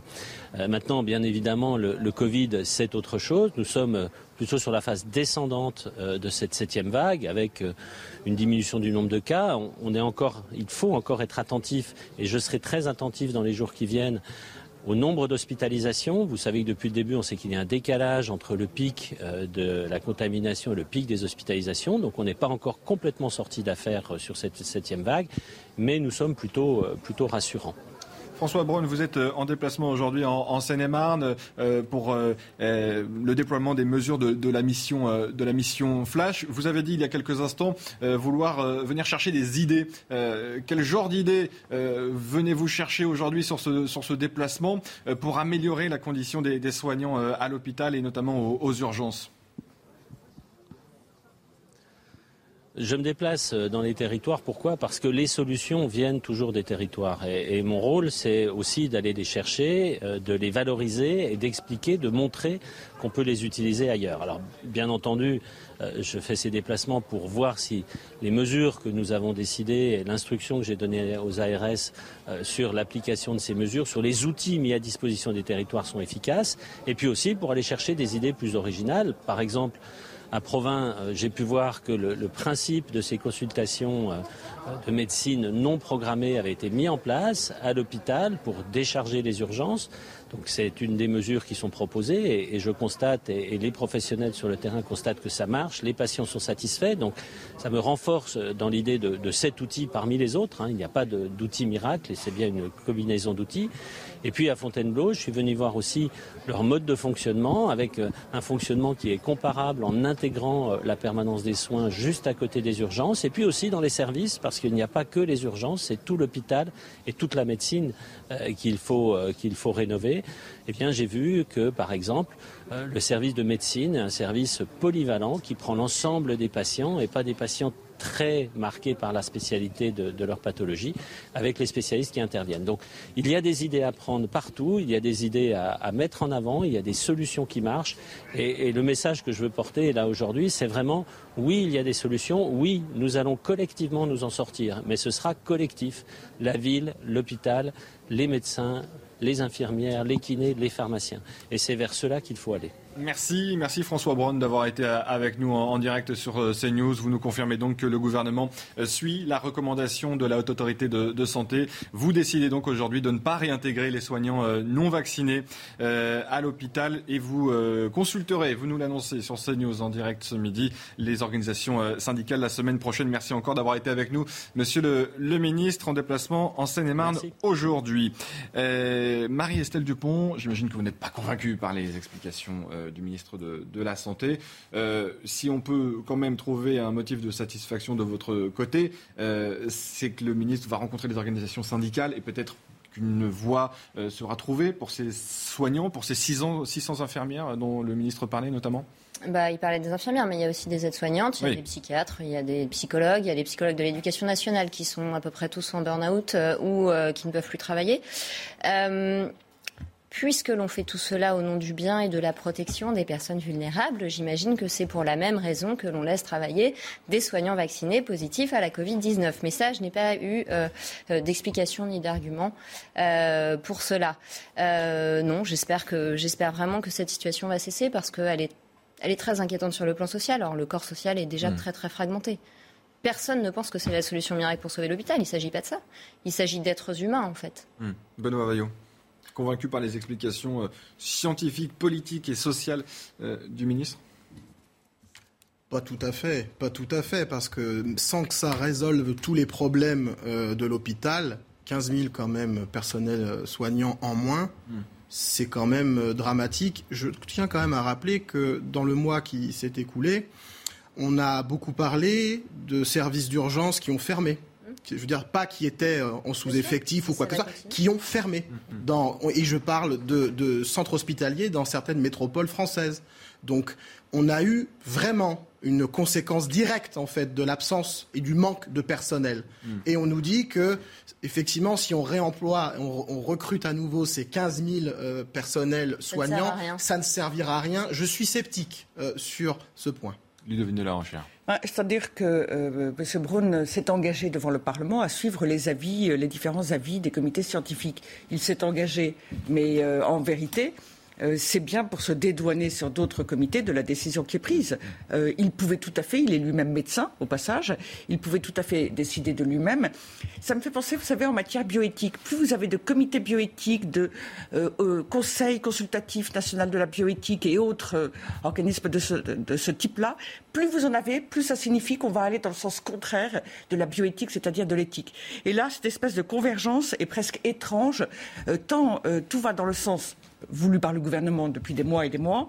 Euh, c'est trop facile et j'avoue que j'ai du mal à, croire à la, euh, comment dire, à la sincérité et à la, au, fondement scientifique absolu, absolument certain de ces recommandations. Il est 13h, un point sur l'information avec vous, Audrey Berthaud. À Lyon, trois policiers en civil ont été agressés mercredi soir dans le quartier de la Guillotière.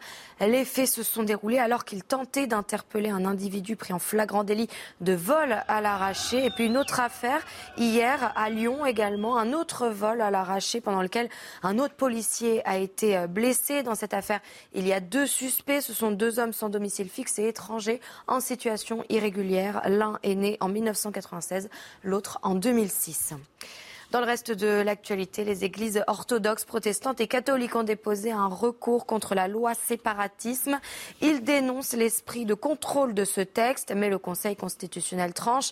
La loi ne viole pas la liberté de culte. Yann Effelé. Il l'espérait inconstitutionnel, mais la plus haute juridiction a jugé le contraire. La loi séparatisme est bien conforme à la Constitution.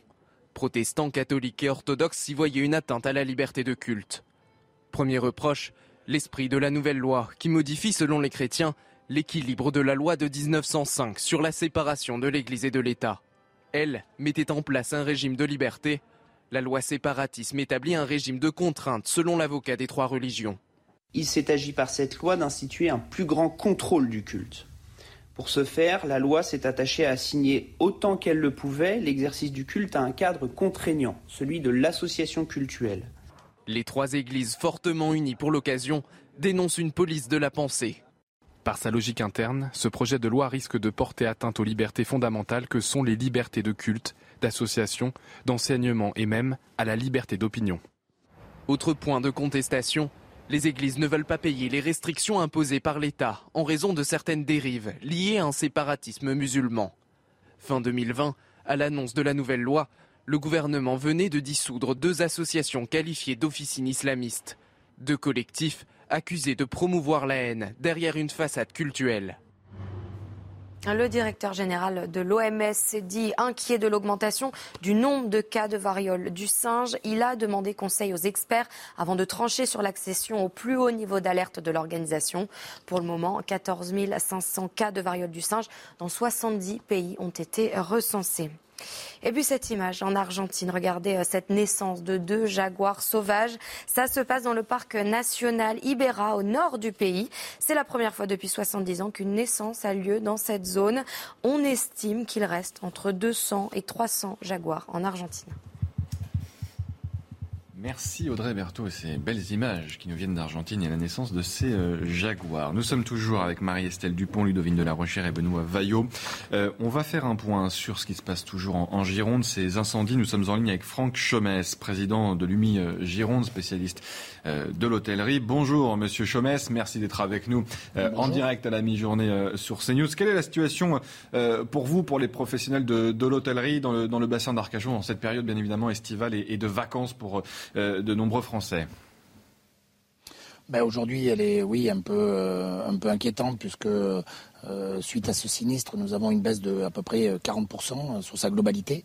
maintenant, voilà, nous allons, grâce au CIBA et son président Yves Foulon, sortir une campagne de communication au niveau national et international pour bien évidemment inciter les touristes à venir dans cette belle région qui est le bassin d'Arcachon. Oui, c'est ça le message que vous souhaitez faire passer euh, aux touristes qui hésiteraient, euh, peut-être euh, les touristes français, mais également du monde entier, qui hésiteraient à venir sur le bassin d'Arcachon. Il faut venir, vous les incitez à venir dès maintenant. on peut venir dans le bassin d'Arcachon. Mais bien sûr qu'on peut venir. Vous savez, le bassin d'Arcachon, c'est deux identités. Hein. C'est la forêt, effectivement, qui est indéniable et qui malheureusement en a pris un coup ces, dix derniers jours, depuis, le 12 juillet, et c'est son plan d'eau. Donc euh, aujourd'hui, le plan d'eau est toujours euh, ici présent. Euh, les villages ostricoles sont là, les fronts de mer sont encore là. Nous espérons effectivement que les plages océanes réouvrent malgré la vision qu'on aura qui sera un peu, un peu sinistre. Mais aujourd'hui, le bassin d'Arcachon a tellement de richesses que oui, on incite les touristes déjà à nous soutenir parce que nous soutenir, c'est nous sauver. mais je crois que nous, sommes, nous sommes très positifs dans cette, dans cette démarche. nous sommes très solidaires. Euh, tous les uns avec les autres. Et puis je crois que nous, dans la profession, euh, vous savez, on a, traversé les gilets jaunes, on a traversé le Covid, euh, on traversera cette, cette, ampleur catastrophique parce qu'on est d'un tempérament optimiste. Oui, peu de répit pour les professionnels du, tourisme ces dernières années, vous faites bien de le, souligner, bien évidemment. un impact de 40%, si je retiens bien vos, propos tout à l'heure, sur votre activité. Est-ce que vous avez encore de, l'espoir pour, pour, le, pour le mois d'août, Monsieur Chomès? Mais bien sûr qu'on a d'espoir et, bien évidemment à travers cette campagne de communication, euh, on va inciter et on va euh, euh, donner la possibilité à tous, ces touristes étrangers ou, même français de venir chez nous et de contempler cette magnifique région qui est le bassin d'Arcachon parce qu'aujourd'hui les balades en bateau sont toujours là, le plan d'eau est toujours là, les villages seront là comme je vous l'ai dit. Donc on incite les gens, on a besoin d'eux et on va se relever de cette catastrophe. Et on vous le souhaite. Merci euh, Franck Chomès, merci d'avoir été avec nous en direct sur CNews pour euh, faire passer ce, message aux, touristes. Il est encore possible euh, au mois d'août d'aller dans le bassin d'Arcachon et on souhaite évidemment aussi que les pompiers puissent enfin parvenir à, éteindre ces méga feux en Gironde. On suit bien évidemment heure par heure l'actualité sur place avec nos envoyés spéciaux. Nous parlions avant le journal de cette décision de la Haute Autorité de Santé suivie par le gouvernement gouvernement. Euh, François Braun est avec nous, le ministre de la Santé. On ne réintégrera pas euh, les soignants non vaccinés. Euh, Ludovine de la Rochère, je me, permets juste de rajouter par rapport à vos derniers propos avant le journal, vous doutiez de, la considération scientifique de cette décision, hmm, peut-être plus politique selon vous, mais François Braun nous a quand même répété, Académie de médecine, haute autorité de santé, peut-on réellement douter, même si effectivement, on le répète, le virus se propage malgré la vaccination, il y a quand même un fondement scientifique dans cette décision. Et à cela s'ajoute le fait que le vaccin protège en tout cas aussi peu de temps hmm. euh, de, du, Covid et y compris de ses formes sévères. Hmm. En vérité, euh, c'est ce que je disais tout à l'heure, cette espèce de convergence, cette espèce d'unanimité, loin d'être rassurante, pour ma part, elle me paraît étrange. Nous avons tous. Ne soyons pas complotistes non plus. C'est vrai Il ne s'agit pas du tout d'être complotiste. Il s'agit de ne pas être naïf face à des politiques euh, qui, avec toutes sortes de comités théologiques, soyons clairs. Vous, dites que le politique, finalement, euh, donne des ordres ou des conseils ou des recommandations aux autorités qu'il consulte. C'est-à-dire que je pense, euh, je pense en vérité que la question là de l'utilité, exactement, l'utilité euh, de ne pas réintégrer ces soignants est discutable. Mhm. Or, mais sur le fond, on peut discuter, bien évidemment, mais j'ai du mal à comprendre vos propos sur le fait. C'est-à-dire que vous savez, les scientifiques depuis le début, et ça s'entend, euh, ont découvert au fur et à mesure, ont été souvent hésitants, se sont contredits, hmm. et donc là, cette espèce d'unanimité, euh, tous disant il faut absolument euh, ne pas réintégrer ces, ces personnels soignants, me paraît too much, me paraît hmm. trop. Non, mais ça c'est sur le fond, et ça on peut en discuter, on peut en débattre, on est là pour ça. et c'est là que je me dis finalement, ça intéressait sans doute davantage du côté du gouvernement hmm. de dire on va suivre mais quel intérêt pour le gouvernement de se mettre une épine dans le pied avec un problème social, avec 15 000 soignants qui ne sont pas réintégrés? C'est vrai que c'est pas forcément. On n'obéit pas au gouvernement, on ne cède pas la pression. Ce sont des exemples, on en fait des parias euh, et on met une pression pour l'avenir. Un message à qui Vous avez 95 ou 96 des Français qui sont vaccinés. Donc c'est un message à qui J'ai du mal à comprendre le raisonnement du message de l'avertissement. Le président de la République nous a prévenu qu'il emmerderait les non-vaccinés, qu'il irait jusqu'au bout. Voilà. Euh, je ne sais plus lequel du gouvernement a bien dit que c'était une punition. Mm. Donc c'est une manière d'envoyer un message. Il y a un groupe qui est ostracisé. Voilà ce qu'on leur fait. Si euh, vous ne faites pas euh, aveuglement euh, allégeance à toutes nos directives, voilà ce qui peut hmm. se passer pour vous. Donc c'est un message très clair. Il, faut... dire, la justification de la Haute Autorité de Santé ce matin, c'est le niveau d'efficacité du vaccin contre les infections après trois mois n'est pas précisément connu à ce jour, mais il est probable qu'une efficacité résiduelle persiste à plus long terme. On est dans le probable. Donc on est toujours dans la discussion. Donc ça. il serait toujours. ne peux pas juger du scientifique. Je pense que personne n'est capable, de, ici, autour de, la table. juger du scientifique. mais donc on entend bien que l'argument massu, il est d'ordre politique. Donc, encore une fois, c'est une inversion des valeurs, selon vous. C'est-à-dire que le politique décide à la place du scientifique. C'est-à-dire que le scientifique permet d'avoir une parole qui facilite les choses pour le politique. Et on l'a souvent vu, et dans bien des domaines, et j'évoquais tout à l'heure la bioéthique. Euh, mais il faut bien réaliser qu'au début, on nous disait, faites-vous vacciner, vous serez protégé complètement et vous ne serez pas contagieux. Donc pour vous-même et pour les autres, il faut être vacciné. Et mm. c'est avéré que non, en vérité, il y a une petite efficacité, mais beaucoup plus modeste que ce qui a été dit pendant des mois et des mois. Mm, mm. Il y a une deuxième chose, c'est que en France, la loi euh, interdit un acte médical sans le consentement du, patient. Euh, c'est un aspect essentiel du droit de la santé en France. Un, consentement absolument libre et éclairé. Ici, vous avez des soignants sur un vaccin qui est récent, avec une technique qui est récente. Euh, qui refusent de se faire soigner, à tort ou euh, vacciner, à tort ou à raison, on ne va pas rentrer dans ce débat-là. Mm. Mais en tout cas, il s'avère là, euh, des mois et des mois après euh, toutes ces campagnes de vaccination et toutes ces vagues de Covid, qu'en vérité, ça ne change pas grand-chose à l'affaire. Et comme le disait, comme vous le disiez tout à l'heure, on a demandé à des soignants positifs au Covid de continuer à travailler. Euh, Donc euh, c'est complètement contradictoire. Et là, ça paraît, ça paraît vraiment être euh, la volonté de les punir jusqu'au bout, euh, quitte, quitte à avoir des incidences très lourdes pour eux. Et puis malgré tout, sur le suicide. Mais, mais, mais, mais aussi sur, mais aussi sur l'hôpital et aussi sur euh, la, la, Bien la, sûr. la- la problématique sociale qui, euh, qui, en, qui en découle pour le gouvernement. Benoît Ayot, est-ce qu'on a vraiment envie de punir, de piéger, de, de, de, de- envoyer un message, non, un avertissement, alors que dans le même temps, ça va occasionner une problématique sociale dont le gouvernement se passerait sans doute très bien Non, parce qu'ils sont 15 000. Benoît. Et aussi, 15 en 000, fait. vous savez, 15 000 dans la rue, 15 000 sur les réseaux Non, sociaux, non, 15 000 non, mais si on en parle, si on feuilletonne pendant des semaines. Non, ça, pour, Oui, pour le ça. coup, la, la menace, la menace n'est pas immédiate euh, sur, euh, sur 15 000 euh, personnels euh, soignants. Moi, je ne suis pas là pour contester euh, les avis scientifiques, d'autant plus que, l'étant moi-même dans d'autres disciplines, je vais certainement pas m'amuser à, à critiquer des collègues qui ont une méthodologie, etc. Et ce sont des gens tout à fait sérieux. Néanmoins, le gouvernement prend quand même comme parapluie, comme paravent, comme vous le prenez comme vous voulez, il prend quand même ces avis-là comme euh, parapluie euh, politique et il base sa décision là-dessus. En tout cas, c'est ce qu'il nous dit. C'est ce qu'il nous dit. Mais la décision, faut être clair, hein.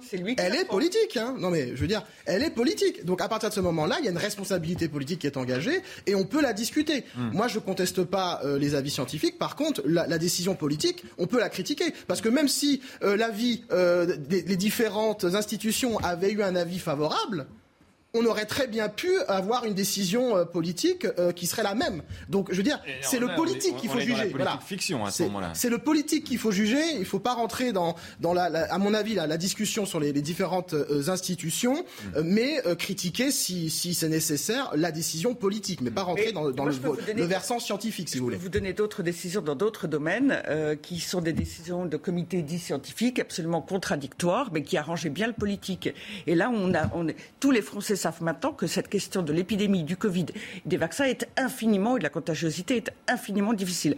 Avec des variants qui font que de toute façon, le vaccin qui a été fabriqué il y a un an et demi, Hmm. qui a été euh, injecté il y a maintenant euh, euh, six, six mois à un an pour les derniers rappels, euh, est nul face aux nouveaux variants ou, ou ceux qui sont susceptibles d'émerger.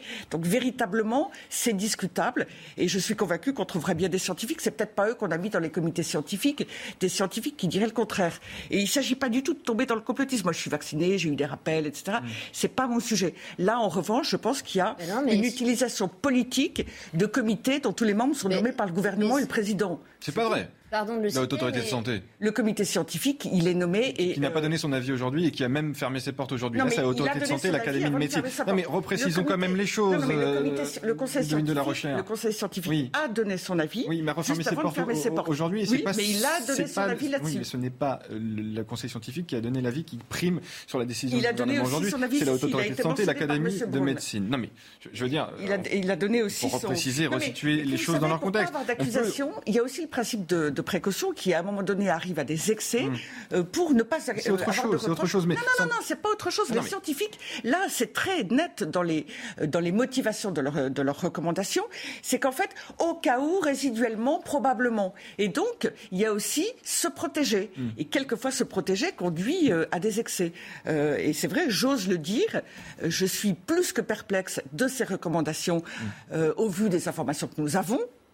Euh, et euh, deuxièmement, de toute façon, quoi qu'il en soit et quoi qu'on en pense, euh, il est clair que M. Braun dit je suis l'avis du comité et, et des conseils, etc. Et donc voilà, il se dédouane, il se dédouane de cette décision. Il a d'autant plus besoin de le faire qu'il va y avoir une petite contestation. Mais 15 000 personnes, et je suis bien placé pour savoir, euh, 15 000 personnes, croyez-moi, pour une Oh, vous avez contestation. réussi à faire du bruit par le passé. Oui, mais 15 000 personnes, ça aurait été largement insuffisant. Il fallait des centaines de milliers et des millions de personnes même. Marie-Estelle Dupont. Non, mais ce que je voulais dire, c'est que vous parlez des médecins. Il y a des médecins, y compris tout à fait pour l'obligation vaccinale des personnes âgées, qui, qui, qui Le ne comprennent absolument pas la base scientifique de l'exclusion des soignants. Hum, hum. Mais il y a une règle. Et on leur a demandé de la respecter comme à de nombreux Français. À partir du moment où il y a une règle. Sauf qu'il y a des chartes et il y a une Mmh. éthique en Mmh. médecine. Encore une fois, ces gens ont accepté le vaccin contre l'hépatite B, etc., comme moi je l'ai fait à l'hôpital, mais simplement un produit qui était sous AMM conditionnel et qui en plus n'évitait pas la transmission. Ils avaient tout à fait le droit de s'interroger et certainement pas d'être soumis à un chantage affreux. Mmh. Et abominable, où du jour au lendemain, on sortait du cadre légal, parce que qu'on leur dise ne venez pas travailler, mais vous avez une indemnité journalière Mmh. et vous retravaillerez plus tard, éventuellement vous compenserez, ils n'ont plus rien. Ce sont des Mais gens qui dorment dans leur voiture. Il y a de tels besoins. euh, du Je suis d'accord avec vous. Il y, a, y un vrai problème social et il dire, faudra et- trouver et- des Et solutions. on les humilie en laissant travailler les Covid plus vaccinés. on Vous imaginez le, le- le- le côté ubuesque et kafkaïen de la Non, mais en situation tout cas, il faut trouver une solution pour ces soignants non vaccinés parce qu'on ne peut pas les laisser évidemment euh, sur, Il y a euh, sur le carreau. postes qui peuvent leur être proposés. Oui, mais de c'est ce que je dis. Et, on a posé la question à François. Braun tout à l'heure, le ministre de la Si vous Santé. deviez vous faire opérer, vous préféreriez être opéré par quelqu'un qui a le Covid et qui est vacciné ou par quelqu'un qui a fait un test qui est négatif et vous en fichez de son statut vaccinal? Je réserve ma réponse euh, Bon, oui, mais c'est la question qu'on doit parce tous que se le poser en secret notre âme et médical conscience. surtout. On doit tous se la poser, je crois, en notre âme et conscience vis-à-vis de ces gens. Et on va refermer de toute façon ce chapitre. Il nous reste 10 minutes dans notre euh, avant-dernière partie de Midi News. Je voudrais qu'on s'intéresse à ce qui s'est passé euh, à Lyon hier. Vous avez sans doute vu ces, ces images dans le quartier de la, la Guillotière, dans le troisième arrondissement de, de Lyon. On va sans doute euh, revoir ces images. Une cinquantaine euh, d'individus qui s'en sont pris euh, à trois policiers venus interpeller un suspect pour vol de, de collier. On va revenir sur les événements et sur le profil de ce suspect avec ce reportage signé Mathieu Chama. Il est 19h20 mercredi soir quand trois policiers en civil tentent d'interpeller un homme suspecté d'avoir volé un collier quelques minutes plus tôt dans le quartier de la Guillotière à Lyon. Au moment de lui passer les menottes, une cinquantaine d'individus les prennent à partie. Deux d'entre eux sont blessés. Pour l'UNSA Police, ce qui importe, c'est d'abord ben, d'avoir une pensée pour nos collègues qui effectivement ont été blessés, hein, puisque l'une d'entre elles a quand même 7 jours d'ITT et le deuxième collègue a 2 jours d'ITT. Hein. Le suspect, un jeune homme sans domicile fixe âgé de 19 ans et de nationalité algérienne, est désormais en fuite. Il est défavorablement connu des services de police pour 18 faits et recherché pour une interdiction judiciaire de territoire. Pour certains, le quartier de la Guillotière est devenu une zone de non-droit.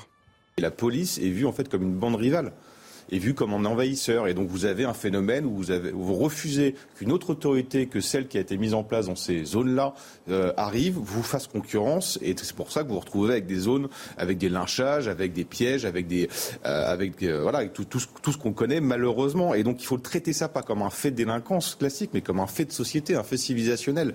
Une enquête confiée à la sûreté départementale a été ouverte pour retrouver les auteurs de cette agression.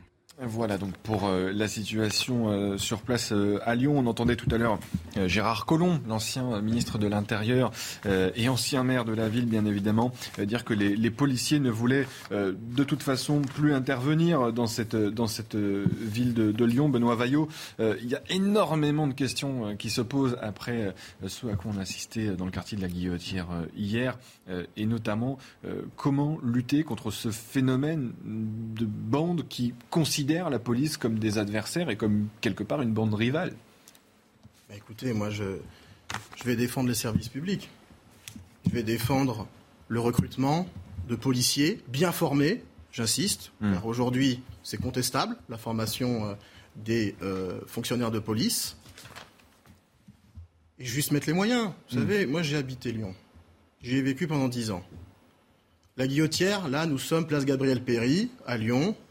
À toute heure de la journée et de la nuit, vous avez un regroupement de personnes qui vend du tabac à la sauvette, qui vend de la drogue, qui vend sans doute d'autres choses, et qui stationne place Gabriel Péry.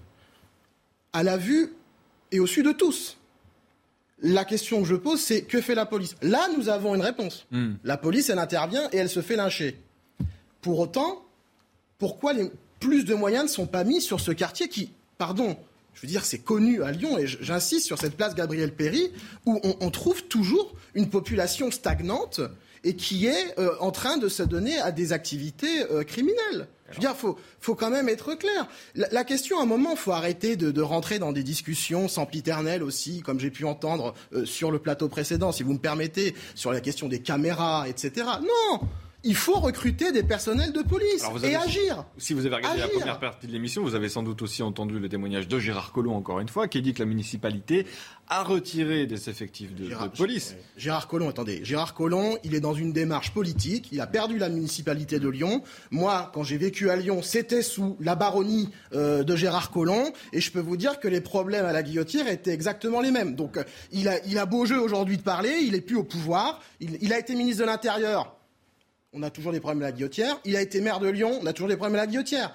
Donc, si vous voulez, faut, un moment, faut être sérieux et remettre un petit peu Gérard Collomb en contexte. Il a toujours pas, en fait, accepté le changement de, majorité municipale euh, dans sa bonne ville de Lyon, et du coup, il s'en prend au pouvoir municipal, qui, n'y est pour rien, parce que là aussi, la question, c'est pas la police, c'est pas la police municipale de gérer ça. Hein.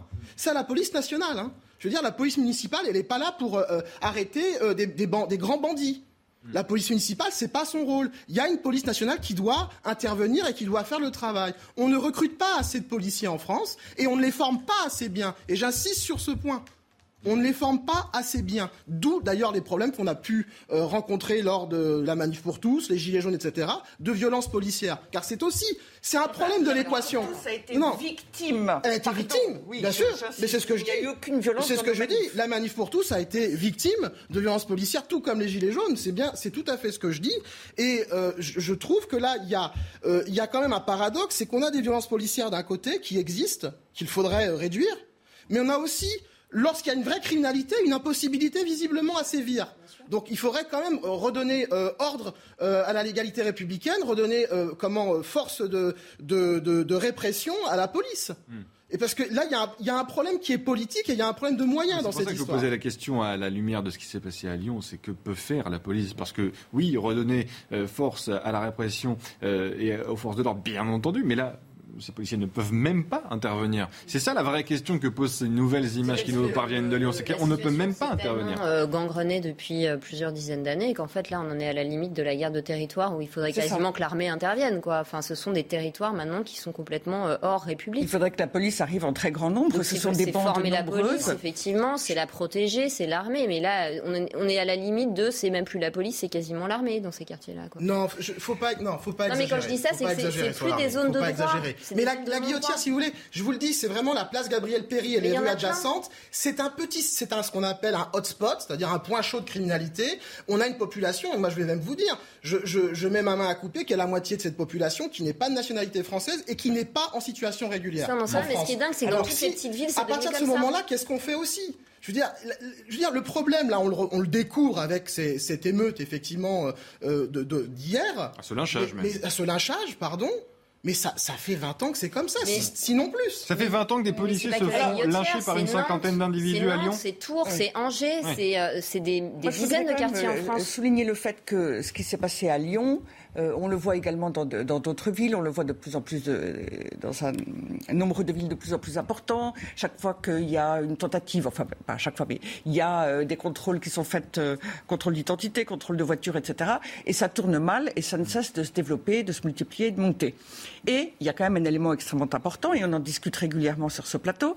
Euh, ce sont très souvent, et là je crois que c'est encore le cas, des personnes euh, étrangères en situation irrégulière et, et qui doivent quitter le territoire français. en ce qui concerne le principal suspect qui était dans un premier temps interpellé par ces policiers, ce qui a valu d'ailleurs ce lynchage à ces trois euh, membres des forces de l'ordre, le profil on le connaît grâce aux informations de Sandra Buisson du service police-justice de CNews, c'est effectivement un jeune majeur, 18 ans, originaire d'Algérie, euh, qui fait l'objet d'une interdiction de, de territoire et même une obligation de le quitter et, donc- dix fois condamné. Absolument. C'est vrai. comme ils ne retournent jamais dans leur pays, enfin le pourcentage avec le, sous le premier quinquennat d'Emmanuel Macron était d'à peine plus de 5% des OQTF mis en œuvre, alors il y a une autre possibilité. Ne les laissons pas rentrer, Mmh. puisque quand ils rentrent sur le territoire français et que euh, on souhaite qu'ils partent, et il y a un jugement pour qu'ils partent, Mmh. ils ne partent pas. Ils posent des problèmes, pas tous, mais pour un, un nombre beaucoup trop important d'entre eux, ils posent un problème euh, qu'on retrouve de manière assez systématique dans ces faits.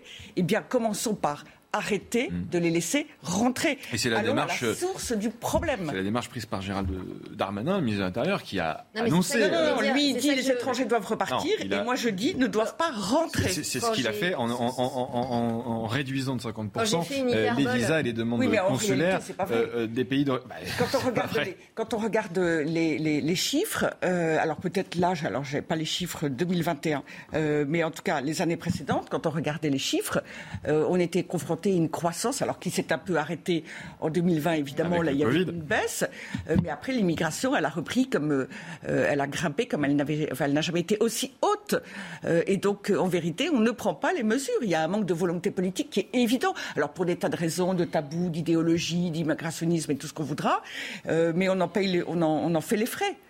Donc, quand je prenais une image très, très excessive, un peu, un peu agacée de l'armée, c'est que en fait, je trouve qu'on met la police dans une situation qui est, euh, qui, qui est très cynique, parce qu'en fait, on leur demande de faire quelque chose qui n'est pas de leur ressort.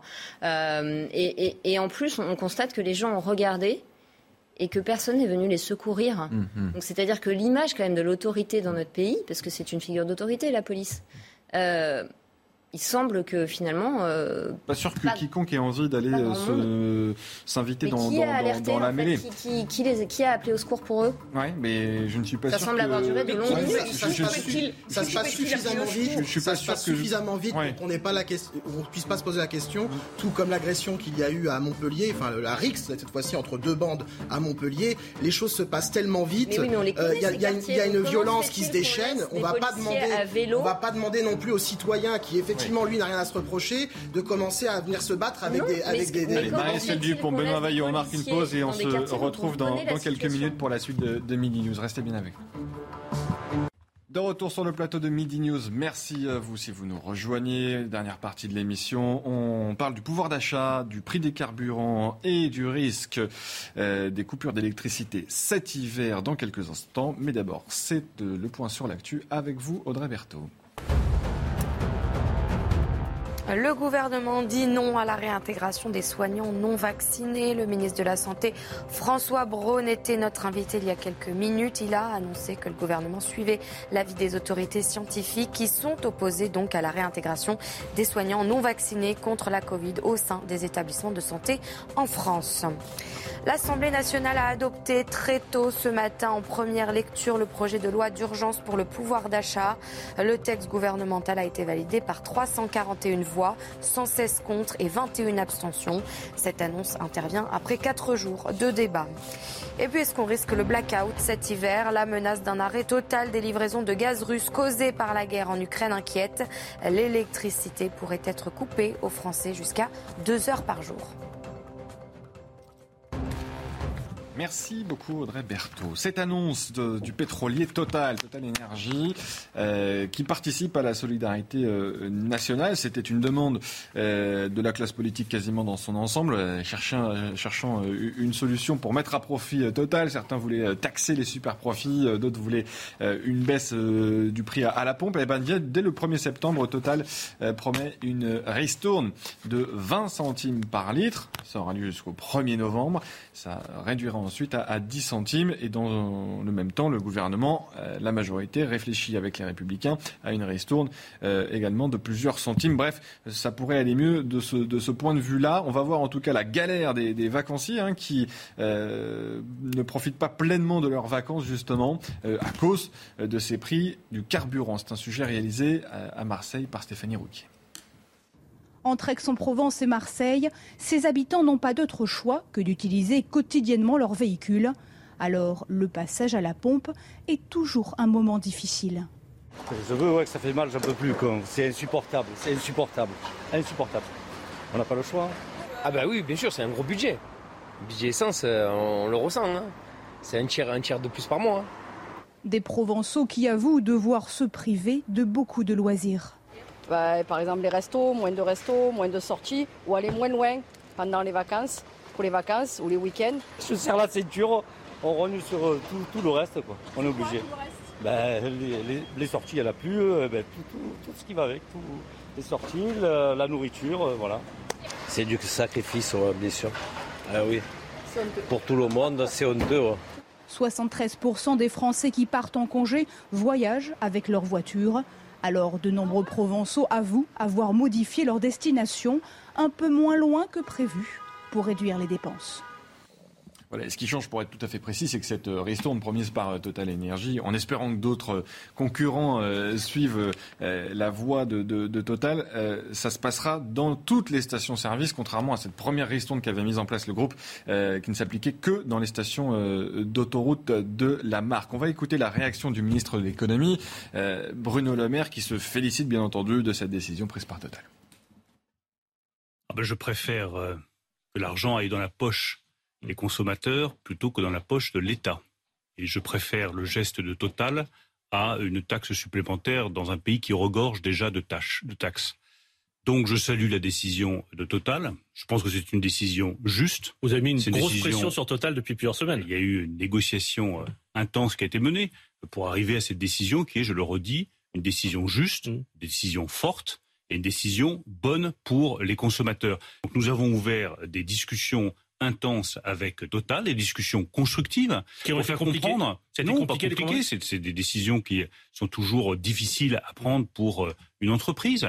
Euh, mais je salue le sens des responsabilités euh, du président de Total et de Total qui a compris que les Français avaient besoin de pouvoir d'achat tout de suite des discussions euh, constructives. On imagine quand même que Bruno Le Maire a dû taper du poing sur la table pour que Total fasse euh, un geste. Ludwig de la Rochère, ça va dans le bon sens pour le portefeuille des, Français. Euh, Total, 20 centimes sur une période donnée. L'Assemblée nationale pourrait aller encore un peu plus loin. Bref, aujourd'hui, le, prix du litre à la pompe, c'est 2 euros. On peut espérer, dans les prochaines semaines, dans les prochains mois, arriver à 1,50 euro, ce qui serait quand même un, effort satisfaisant pour la plupart d'entre nous. Oui, là, ça ferait une véritable différence. Et on avait ce débat hier sur le plateau de savoir s'il fallait taxer les super profits, hmm. euh, ce qui paraît illusoire et surtout beaucoup trop décalé dans le temps de toute façon.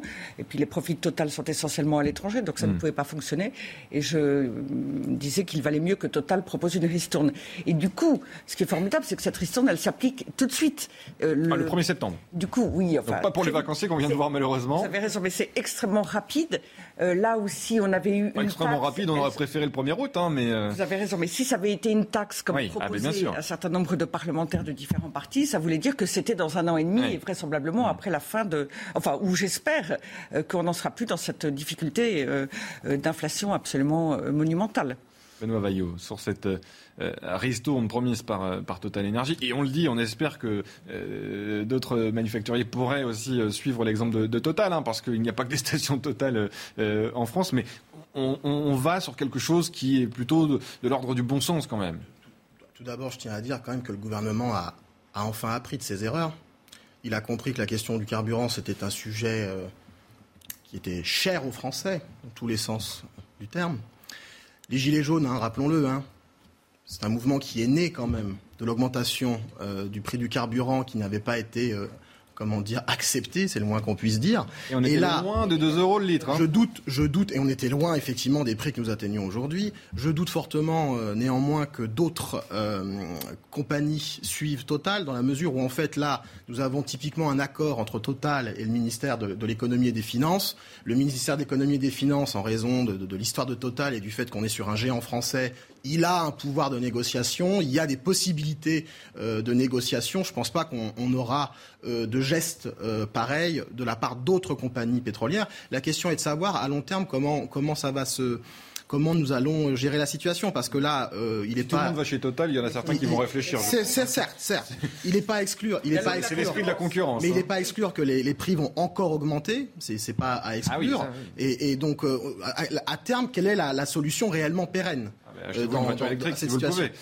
Et l'État pourrait aussi euh, baisser la taxe euh, sur les produits pétroliers. Mm, mm, mm. il pourrait aussi faire cela, ce qui coûterait beaucoup, pour, qui coûterait beaucoup, mais, que vient de dire mais attention, que les sous aillent dans le mais il faut, ce qu'il faut bien comprendre, c'est que l'augmentation, mais ce qu'il faut bien comprendre, c'est que l'augmentation des prix du pétrole engendre une augmentation des recettes fiscales sur les produits du pétrole par l'État. Donc l'État, par rapport aux produits pétroliers, même s'il baisse la taxe, il ne perdra pas de l'argent par rapport à, il y a plusieurs mois. C'est important à, dire. Hein. Mais ce qui indirectement, les, les, recettes vont pas baisser. Hein. de ne pas augmenter les impôts des Français. Donc on est toujours dans une espèce de cercle vertueux. En tout cas, on essaye d'avoir ce cercle vertueux pour ne pas augmenter euh, au final la dépense des Français. Oui, Bruno Le Maire ne cesse pas de dire qu'il ne veut pas augmenter les impôts des Français, mais il sait que pendant ce temps-là, il gagne davantage d'argent sur l'énergie. Et par ailleurs, en ce qui concerne les voitures électriques, on va avoir peut-être des coupures euh, électriques.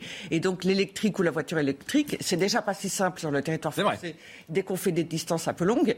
Mais alors, en plus, il va y avoir un problème euh, peut-être aussi de ce côté-là. Marie-Estelle Dupont sur cette décision totale et puis après on verra ce qui a été voté cette nuit à, l'Assemblée sur le pouvoir d'achat. Je ne suis pas légitime, euh, de, enfin j'ai pas l'expertise pour me prononcer sur ce type de sujet. Hein. La seule chose que je peux dire en tant que psychologue, c'est qu'effectivement on sent vraiment une inquiétude qui, qui croît euh, chez les Français, toutes classes confondues par rapport à l'hyperinflation et à d'éventuelles pénuries l'année prochaine. Beaucoup de gens commencent à essayer d'imaginer comment ils pourraient faire. Il y a une vraie crainte par rapport aux pénuries et à l'inflation. À l'Assemblée nationale, on a débattu euh, tout au long de la nuit, fin des débats à 6 heures. Le projet de loi pouvoir d'achat a été voté, succès euh, pour la majorité, grâce aux voix des Républicains, grâce aux voix du Rassemblement euh, national, sans lesquelles le projet euh, ne serait pas passé. Yann Effelé nous rappelle ce qu'il y a dans ce projet de loi, pouvoir d'achat, qui est censé changer la vie au quotidien des Français sur cette principale préoccupation des Français. C'est ce qu'on a vu tout au long de la campagne présidentielle notamment. Yann Effelé. On va pas finir à 10 heures demain matin. Une nuit entière de discussions et de nombreuses mesures adoptées. Le projet de loi prévoit d'abord une série de revalorisations. Le triplement à 6 000 euros des primes défiscalisées que les entreprises peuvent verser à leurs employés. Une augmentation de 4% des pensions de retraite et de plusieurs aides, les allocations familiales, les minima sociaux, avec effet rétroactif le 1er juillet. Moment rare, l'Assemblée a voté à la quasi-unanimité la déconjugalisation de l'allocation adulte handicapé un mode de calcul qui ne tient pas compte des revenus du conjoint. Côté logement, le plafonnement de la hausse des loyers à 3,5% pendant un an est approuvé. Même chose pour la revalorisation de 3,5% des aides personnalisées au logement. Enfin, le texte prévoit différentes mesures pour faire face au risque de pénurie énergétique. Il facilite le redémarrage prochain de centrales charbon et crée aussi un régime dérogatoire pour accélérer l'approvisionnement en gaz depuis un terminal méthanier flottant qui pourrait voir affluer du gaz de schiste américain. Deux mesures pour baisser le coût de l'électricité, décriées par les écologistes. Ce texte doit maintenant être complété par un projet de loi de finances rectificative, avec au menu des mesures contestées, comme la suppression de la redevance audiovisuelle. Et c'est très intéressant, la dernière partie du sujet de, Yann Effelet, euh, très précis. Merci, merci Yann pour ces explications. Euh, la relance progressive des centrales à charbon, euh, la possibilité d'importer du gaz liquéfié. On prépare aussi à travers cette loi pouvoir d'achat la possibilité de coupure d'électricité cet hiver à cause de l'embargo sur le gaz russe. Même si nous sommes, nous Français, moins dépendants que certains pays européens, c'est le sujet majeur qui va se présenter à nous, bien évidemment. Alors effectivement, nous, nous sommes nous-mêmes mis dans cette situation. C'est quand même extraordinaire, parce que ça ne change absolument rien pour ce qui est de la guerre en Ukraine, malheureusement. Euh, le fait est qu'elle continue. Le fait est que, visiblement, ça ne change rien à la position de la Russie et à la volonté euh, de Poutine de poursuivre la guerre. Et donc, nous avons nous-mêmes créé la crise dans laquelle nous entrons maintenant. Ça, c'est quand même, euh, c'est quand même un petit peu, euh, voire infiniment désolant. L'autre chose, c'est que le projet de loi, il propose notamment euh, de rehausser de 4% les prestations sociales, mmh. ce qui est inférieur à l'inflation. Mmh. Et il propose enfin, à ce jour, puisqu'il va y avoir aussi le travail du Sénat, mais il propose aussi euh, il réduit à 3,5% euh, l'augmentation des loyers. Et euh, alors là, pour le coup, c'est inférieur à l'inflation. Donc ça, c'est plutôt positif. Mais disons que ces mesures alors l'État ne peut pas tout faire, l'État n'a pas tous les moyens. En tout cas, ce qui est plutôt positif, c'est que c'est un travail commun de plusieurs groupes à l'Assemblée nationale. Oui, alors Il, faut, se rappeler que le projet... Le et qu'on a même validé, par exemple, l'utilisation d'huile de friture pour les carburants. Donc c'est vrai que tout le monde a été plus ou moins Sauf écouté. la déconjugalisation de l'adulte euh, autonomie handicapée, euh, l'AAH, euh, là ça a été voté par tout le monde. Mais par ailleurs, la NUPES, enfin LFI n'a pas voté le projet de loi, une partie de la gauche n'a pas voté de la le projet de loi ou s'est mmh. abstenu, et les écolos n'ont pas voté ce projet de loi. Bien sûr. Euh, il y a quand même eu certains amendements qui ont été unanimement votés. Vous parlez de la hache, ou en tout cas qui ont été transpartisans, si on prend des groupes et des intergroupes. sur l'ensemble du texte, ils s'y sont opposés. Vous avez raison de, le préciser. Mais ce qui m'intéresse, de la recherche, Benoît Vaillot, c'est quand même la dernière partie du sujet, parce que oui, il y a le projet de loi pouvoir d'achat, on est sur du court terme, avec notamment... qui ne résoudra pas tout. Non, bien sûr, mais bon, on est dans, un, dans des mesures d'urgence, mais on se prépare aussi à ces coupures d'électricité. Hein, il faut le dire très clairement, Benoît Vaillot, euh, c'est une crainte, c'est un réel euh, problème qui se pose euh, aux Européens et a fortiori aux Français. relancer les centrales à charbon, ça ne va pas plaire à la NUPS, bien évidemment, mais est-ce qu'on a le choix aujourd'hui? Bah, Écoutez, c'est-à-dire que là, nous sommes sur une question qui, au-delà du pouvoir d'achat, ça, ça, pose même des questions géopolitiques, puisqu'en fait, est en jeu en fait notre dépendance énergétique à l'extérieur et plus particulièrement la Russie. Nous sommes moins dépendants, nous, Français, euh, que nos voisins européens. Mais bon, comme nous avons décidé de créer un marché euh, commun euh, de l'énergie, on essaye aujourd'hui de résoudre ensemble des problèmes que Français, on n'aurait peut-être pas eu si on n'était pas rentré dedans. Bon, mm. ça, c'est une chose.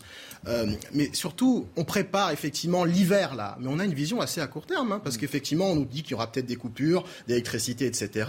Moi, je pense en fait qu'il aurait fallu là mettre sur la table la question de la transition écologique, parler de la nécessité d'être dans une plus grande sobriété énergétique. Ah, je veux dire, les, je veux dire, la société dans son ensemble.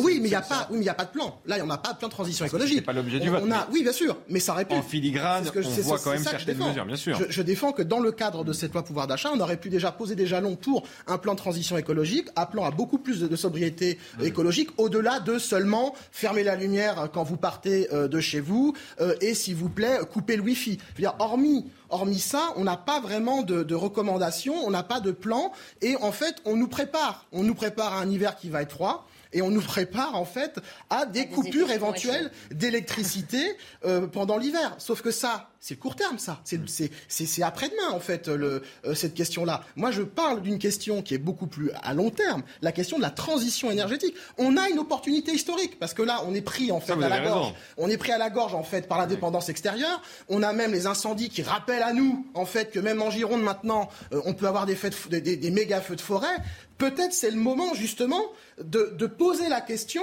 et, je parle là pour le gouvernement, de se saisir de cette question qui en plus, je pense, d'un point de vue électoral, serait intéressant parce que recentrerait en plus euh, sa euh, position politique. Regardez simplement ce que dit euh, ce matin euh, la présidente de la Commission européenne Ursula von der Leyen au sujet du, gaz. Euh, elle s'exprime dans les colonnes du, Parisien et elle lance un, message en, forme d'avertissement aux 27. Les États membres devraient immédiatement, dit-elle, commencer à faire de leur mieux pour économiser 15% de la consommation annuelle de gaz. On n'a même pas terminé le mois de juillet que la présidente de la Commission européenne parle en fait de, de l'hiver prochain et elle poursuit Ursula von der Leyen dans un ton qui se fait un tout petit peu plus euh, menaçant. Si la situation se détériore, nous déclencherons une alerte au niveau européen. Cela rendra cet objectif de 15% contraignant, et l'adjectif est bien présent, contraignant. J'espère que nous n'aurons pas à y recourir. Tout est dans le j'espère, mais on sent bien la, menace d'Ursula von der Leyen.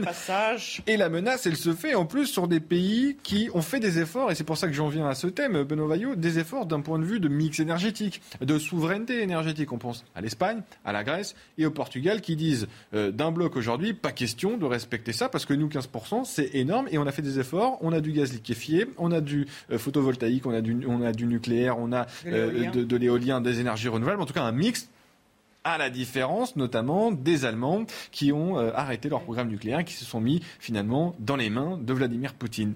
Ludovine de la Rochère, est-ce que l'Europe risque d'imploser sur ce thème de l'énergie? Que c'est assez malvenu de la part de Mme von der Leyen, qui a fait partie des gouvernements allemands, allemands pardon. ancienne ministre de la Défense d'Angela Merkel, qui participait à la coalition. Voilà, et qui, euh, et qui, en ce qui concerne l'Allemagne, ont, rouvert euh, les centrales à charbon sous la pression des écolos opposés au nucléaire. Et d'ailleurs, la NUPES peut peut-être, ou sans doute râler euh, puisqu'on rouvre la possibilité éventuellement de, euh, remettre en route des centrales à charbon en France. Mais qui, en France, a mis pendant des années la pression sur François Hollande, puis sur Emmanuel Macron hmm. contre le nucléaire? Ce sont bien les écolos. Et finalement, à la fin de son premier quinquennat, Emmanuel Macron a réalisé l'erreur, mais très tardivement. Donc on a hmm. perdu du savoir-faire, on a perdu du temps euh, d'entretien, on a perdu du temps de construction, de projet, parce que tout cela, c'est du long terme. Et donc j'espère que les écologistes auront la décence de se taire euh, et de ne pas oser contester ce qui est la conséquence de leurs erreurs. Et pour en revenir à Madame van der Leyen, euh, j'allais dire, euh, elle, euh, elle, nous menace. d'une manière un peu, elle nous tense d'une manière un petit peu donneuse de leçons. Euh, je suis un petit peu étonné, c'est pas elle qui va décider pour tous les États européens hmm. de la manière dont ils vont bien pouvoir procéder, puisque le fait est qu'il va. c'est d'ailleurs mal parti parce que euh, Viktor Orban, le Premier ministre euh, hongrois, a, signé un accord dès aujourd'hui avec Moscou pour des livraisons supplémentaires de, de, gaz russe, mettant à mal l'unité européenne sur ce thème-là. et de son côté, l'Allemagne recommence à être livrée grâce à la remise en route de Nord Stream 1. Et, l'Allemagne est plutôt contente. La, maintenance, comme l'ont appelé les Russes, du, du, du, gazoduc Nord Stream 1. Mais il pourrait y avoir des Benoît Vaillot. Et là, là, ce qui est intéressant quand même, c'est qu'on paie collectivement les choix énergétiques de l'Allemagne. C'est-à-dire qu'effectivement, les pays latins avaient fait un choix de mix énergétique. La France, politique contestable, hein, que l'on peut critiquer, mais enfin, en tout cas, il y avait une politique jusqu'à peu cohérente, en fait, de l'industrie nucléaire, où on avait toutes les filières en France, etc. Bon, on a euh, comment bazardé en grande partie donc cette filière euh, euh, nucléaire aussi, il faut le dire. Hein. donc il y a des choses qu'on n'est même plus capable de, de réaliser aujourd'hui. Hein. les grandes cuves, par exemple, pour les centrales nucléaires, avant on les faisait en France, maintenant on n'est plus capable de le faire en France. Donc ça c'est un problème. Mais nous on avait quand même fait un choix en France contestable, je le redis, on peut le, on peut le critiquer, mais qui au moins était cohérent et qui était à long terme. Les Allemands ont fait l'inverse. Ils ont voulu effectivement sortir du nucléaire, ce qui est tout à fait leur, leur droit. C'est la souveraineté économique de l'Allemagne. J'ai pas à la, juger. Par contre, ce que j'observe, c'est que nous payons maintenant les choix énergétiques et les choix souverains de l'Allemagne. Pourquoi? Parce que nous avons mis en commun des problèmes que nous n'avions pas. Mhm. Nous sommes rentrés dans un marché énergétique et nous ne faisons que perdre dans ce marché énergétique. On a même voulu casser il y a peu, on est revenu dessus, il y avait le plan Hercule. Mhm. Le plan Hercule qui visait à casser EDF. Qui était, qui, et aujourd'hui, on est bien content d'avoir un, géant euh, européen, parce que EDF, c'est la France, mais c'est un géant européen qui distribue de l'énergie euh, sur toute l'Europe occidentale et qui est, euh, qui est l'acteur prédominant en Belgique, en France et dans d'autres territoires frontaliers de, à la France en Europe. Et on passe d'être renationalisé par, par l'État. C'est une bonne chose. On est dans un système qui fait que les tarifs de l'électricité ne sont pas décidé librement par EDF ou par la France. Nous dépendons des, des, accords européens, euh, et ce qui nous coûte extrêmement cher euh, à tout point de vue. Marie-Estelle Dupont, est-ce que l'on doit craindre, selon vous, euh, selon vous ce, ce, blackout? Clément Beaune, le ministre des Transports, invité ce matin Florent Tardif sur le plateau, disait que, que non, mais va-t-on peut-être devoir faire tout simplement, nous, à notre niveau, des, des, efforts pour éviter justement ces, ces coupures monstrueuses? Bah, On a déjà des signaux, ce qu'on appelle des signaux faibles. Hein. On avait eu Barbara Pompili qui nous incitait à prendre une seule douche par semaine. On a euh, le, les petites. Oui, ça va être un geste barrière, je vous le confirme. Euh, oui, elle avait dit qu'on y arriverait. En fait, elle avait dit que le modèle de une douche par semaine ferait qu'on arriverait à réduire. Euh, voilà, on a eu le Wi-Fi qu'il fallait éteindre. Il y a les, les, les week-ends à Casablanca qui ne sont pas les bienvenus. Et, et en fait, ce qui est préoccupant, c'est que Doucet, le maire de Lyon dans ce registre d'infantilisation, on, se dit euh, finalement le pass, euh, on a cru que c'était un outil éphémère. Euh, certains ont dit que non, ils sont passés pour des paranoïaques complotistes, mais finalement, Ursula von der Leyen, elle nous chante un peu la petite chanson de J'espère que je n'aurai pas à vous contraindre et à vous contrôler sur vos consommations. à côté de ça, il semble pas y avoir de remise en question sur est-ce qu'on n'est pas en train de prendre. est-ce que j'espère que les gouvernements se posent la question de est-ce que les décisions qu'on prend, les sanctions qu'on prend contre la Russie, finalement n'enrichissent pas Poutine? Pour finalement euh, desservir euh, les populations. C'était une question que j'avais posée il y a quelques semaines en tant que citoyenne, pas en tant qu'experte. Malheureusement, je crains qu'on euh, on souffre beaucoup l'hiver prochain à cause de ça aussi. Merci à tous les trois d'avoir participé à, Midi News. C'est la fin de cette édition. Merci à vous de, nous avoir suivis. Tout de suite, vous avez rendez-vous avec Olivier de Kerenfleck pour la, la, belle équipe et ses invités. Merci encore une fois de nous avoir suivis. Passez un bon week-end sur CNews. L'info se poursuit. Restez bien avec nous.